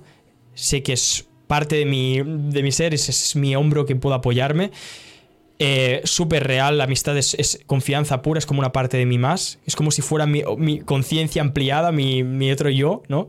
Eh, pero también es un, compañero de, camino, de vida, de vida, sí. Sí, es esta sensación de me da igual donde me pongas, Estaré estoy con, mis hermanos y somos nosotros contra Y eso da mucha paz porque brokes o no brokes, estamos ahí. Y, eso, yo creo que más de, camino es un compañero de vida. Porque no nos une el éxito material, nos une el nivel de conciencia y de energía. Y mi energía es la misma ahora que de aquí 10 años. Yo no me valido por lo que tengo, sino por quién soy y mi energía. Mi energía es ahora que con 10 millones más o con 10 mujeres más, la misma. Entonces yo y él conecto con su energía y esa energía es eterna. Ahora y después de la muerte. Es así. Maravilloso. ¿Tienes alguna pregunta para mí? Sí, Nail, vamos a ver. Em, ¿Te consideras un hombre que se ha redpileado entendiendo red pill como que has entendido que la sociedad nos miente con el tema de las mujeres em, y ¿Cómo has vivido ese cambio de decir, tío, eso de ser un hombre bueno no funciona, hay que ser un hombre atractivo y masculino? Mira, yo conocía un par de capullos en, en Madrid ahí está, ahí están los capullos. Este y el otro. Y Víctor también está por ahí detrás. bueno, Víctor. también está por Barcelona. Pero sí, sin duda alguna. Hay ciertas cosas con las que digo que, que discrepo y demás. entre unas llamarle, hey baby, no me jodas. Baby. Pero sí que me, más que repileado, Em, pienso que es fundamental aceptar la naturaleza de cada género. Y si te fijas muy bien en a qué, hace una persona reaccionar, es no, lo que dice, que es lo que hace, puedes ver qué es lo que le gusta al hombre o mujer y sobre todo después mirar a largo plazo. ¿vale? Este tipo de perfiles que dicen esto, a los 30 años, ¿cómo están? Generalmente solos, solas, ok. Un buen filtro que tengo yo es, si yo escucho tu consejo, ¿voy a acabar como tú? Muy bueno. Pregunta, ¿quieres acabar como él o ella? Entonces sí, sí que me he peleado bastante. ¿Te sientes más en paz? Más en paz. Siento que tiene más sentido. Vale. Más sentido. Mm, sí, sin duda alguna. Mm, para la paz todavía me queda un trecho. sí, sí, sí. En fin. ¿Alguna pregunta más o ya está? Ya está. Magnífico. ¿Dónde te puede encontrar la gente? En Instagram, la red más social más bueno, TikTok es la más tocha, pero no es la más orgánica, pero Instagram como Jan barra baja B alta Y N G, Jan Bink. Así, así se queda. Ponemos algo por aquí. Sí. Vale, es grande, pequeña, mediana, ¿cuál quieres? Grande. Este es que esto es. Ya sabes, Santi, esto de Red Pill, mucho Red Pill, va complejados. ¿No has dicho eso que te, que te besas con, con tu colega? ¿No, lo has dicho antes? Qué cabrón. Me ha sorprendido, no lo has dicho. Sí, ¿no? Ahora vamos a por unas hamburguesas, ¿eh? Diablo, pero esto. Vale, va. Espada. Es como mi nabo. Caballeros, esto ha sido Rizando Rizo. Hasta la próxima. Ya está, esto es el final del episodio de esta semana. ¿Qué te ha parecido? ¿Te ha gustado? ¿No te ha gustado? Sea cual sea la resolución, por favor, deja tu crítica, deja tu halago en los comentarios. Siempre los vemos y nos gusta bastante leerlos, bien sea bueno, bien sea malo. Dicho esto, disfruta mucho del día, de la semana y de la vida.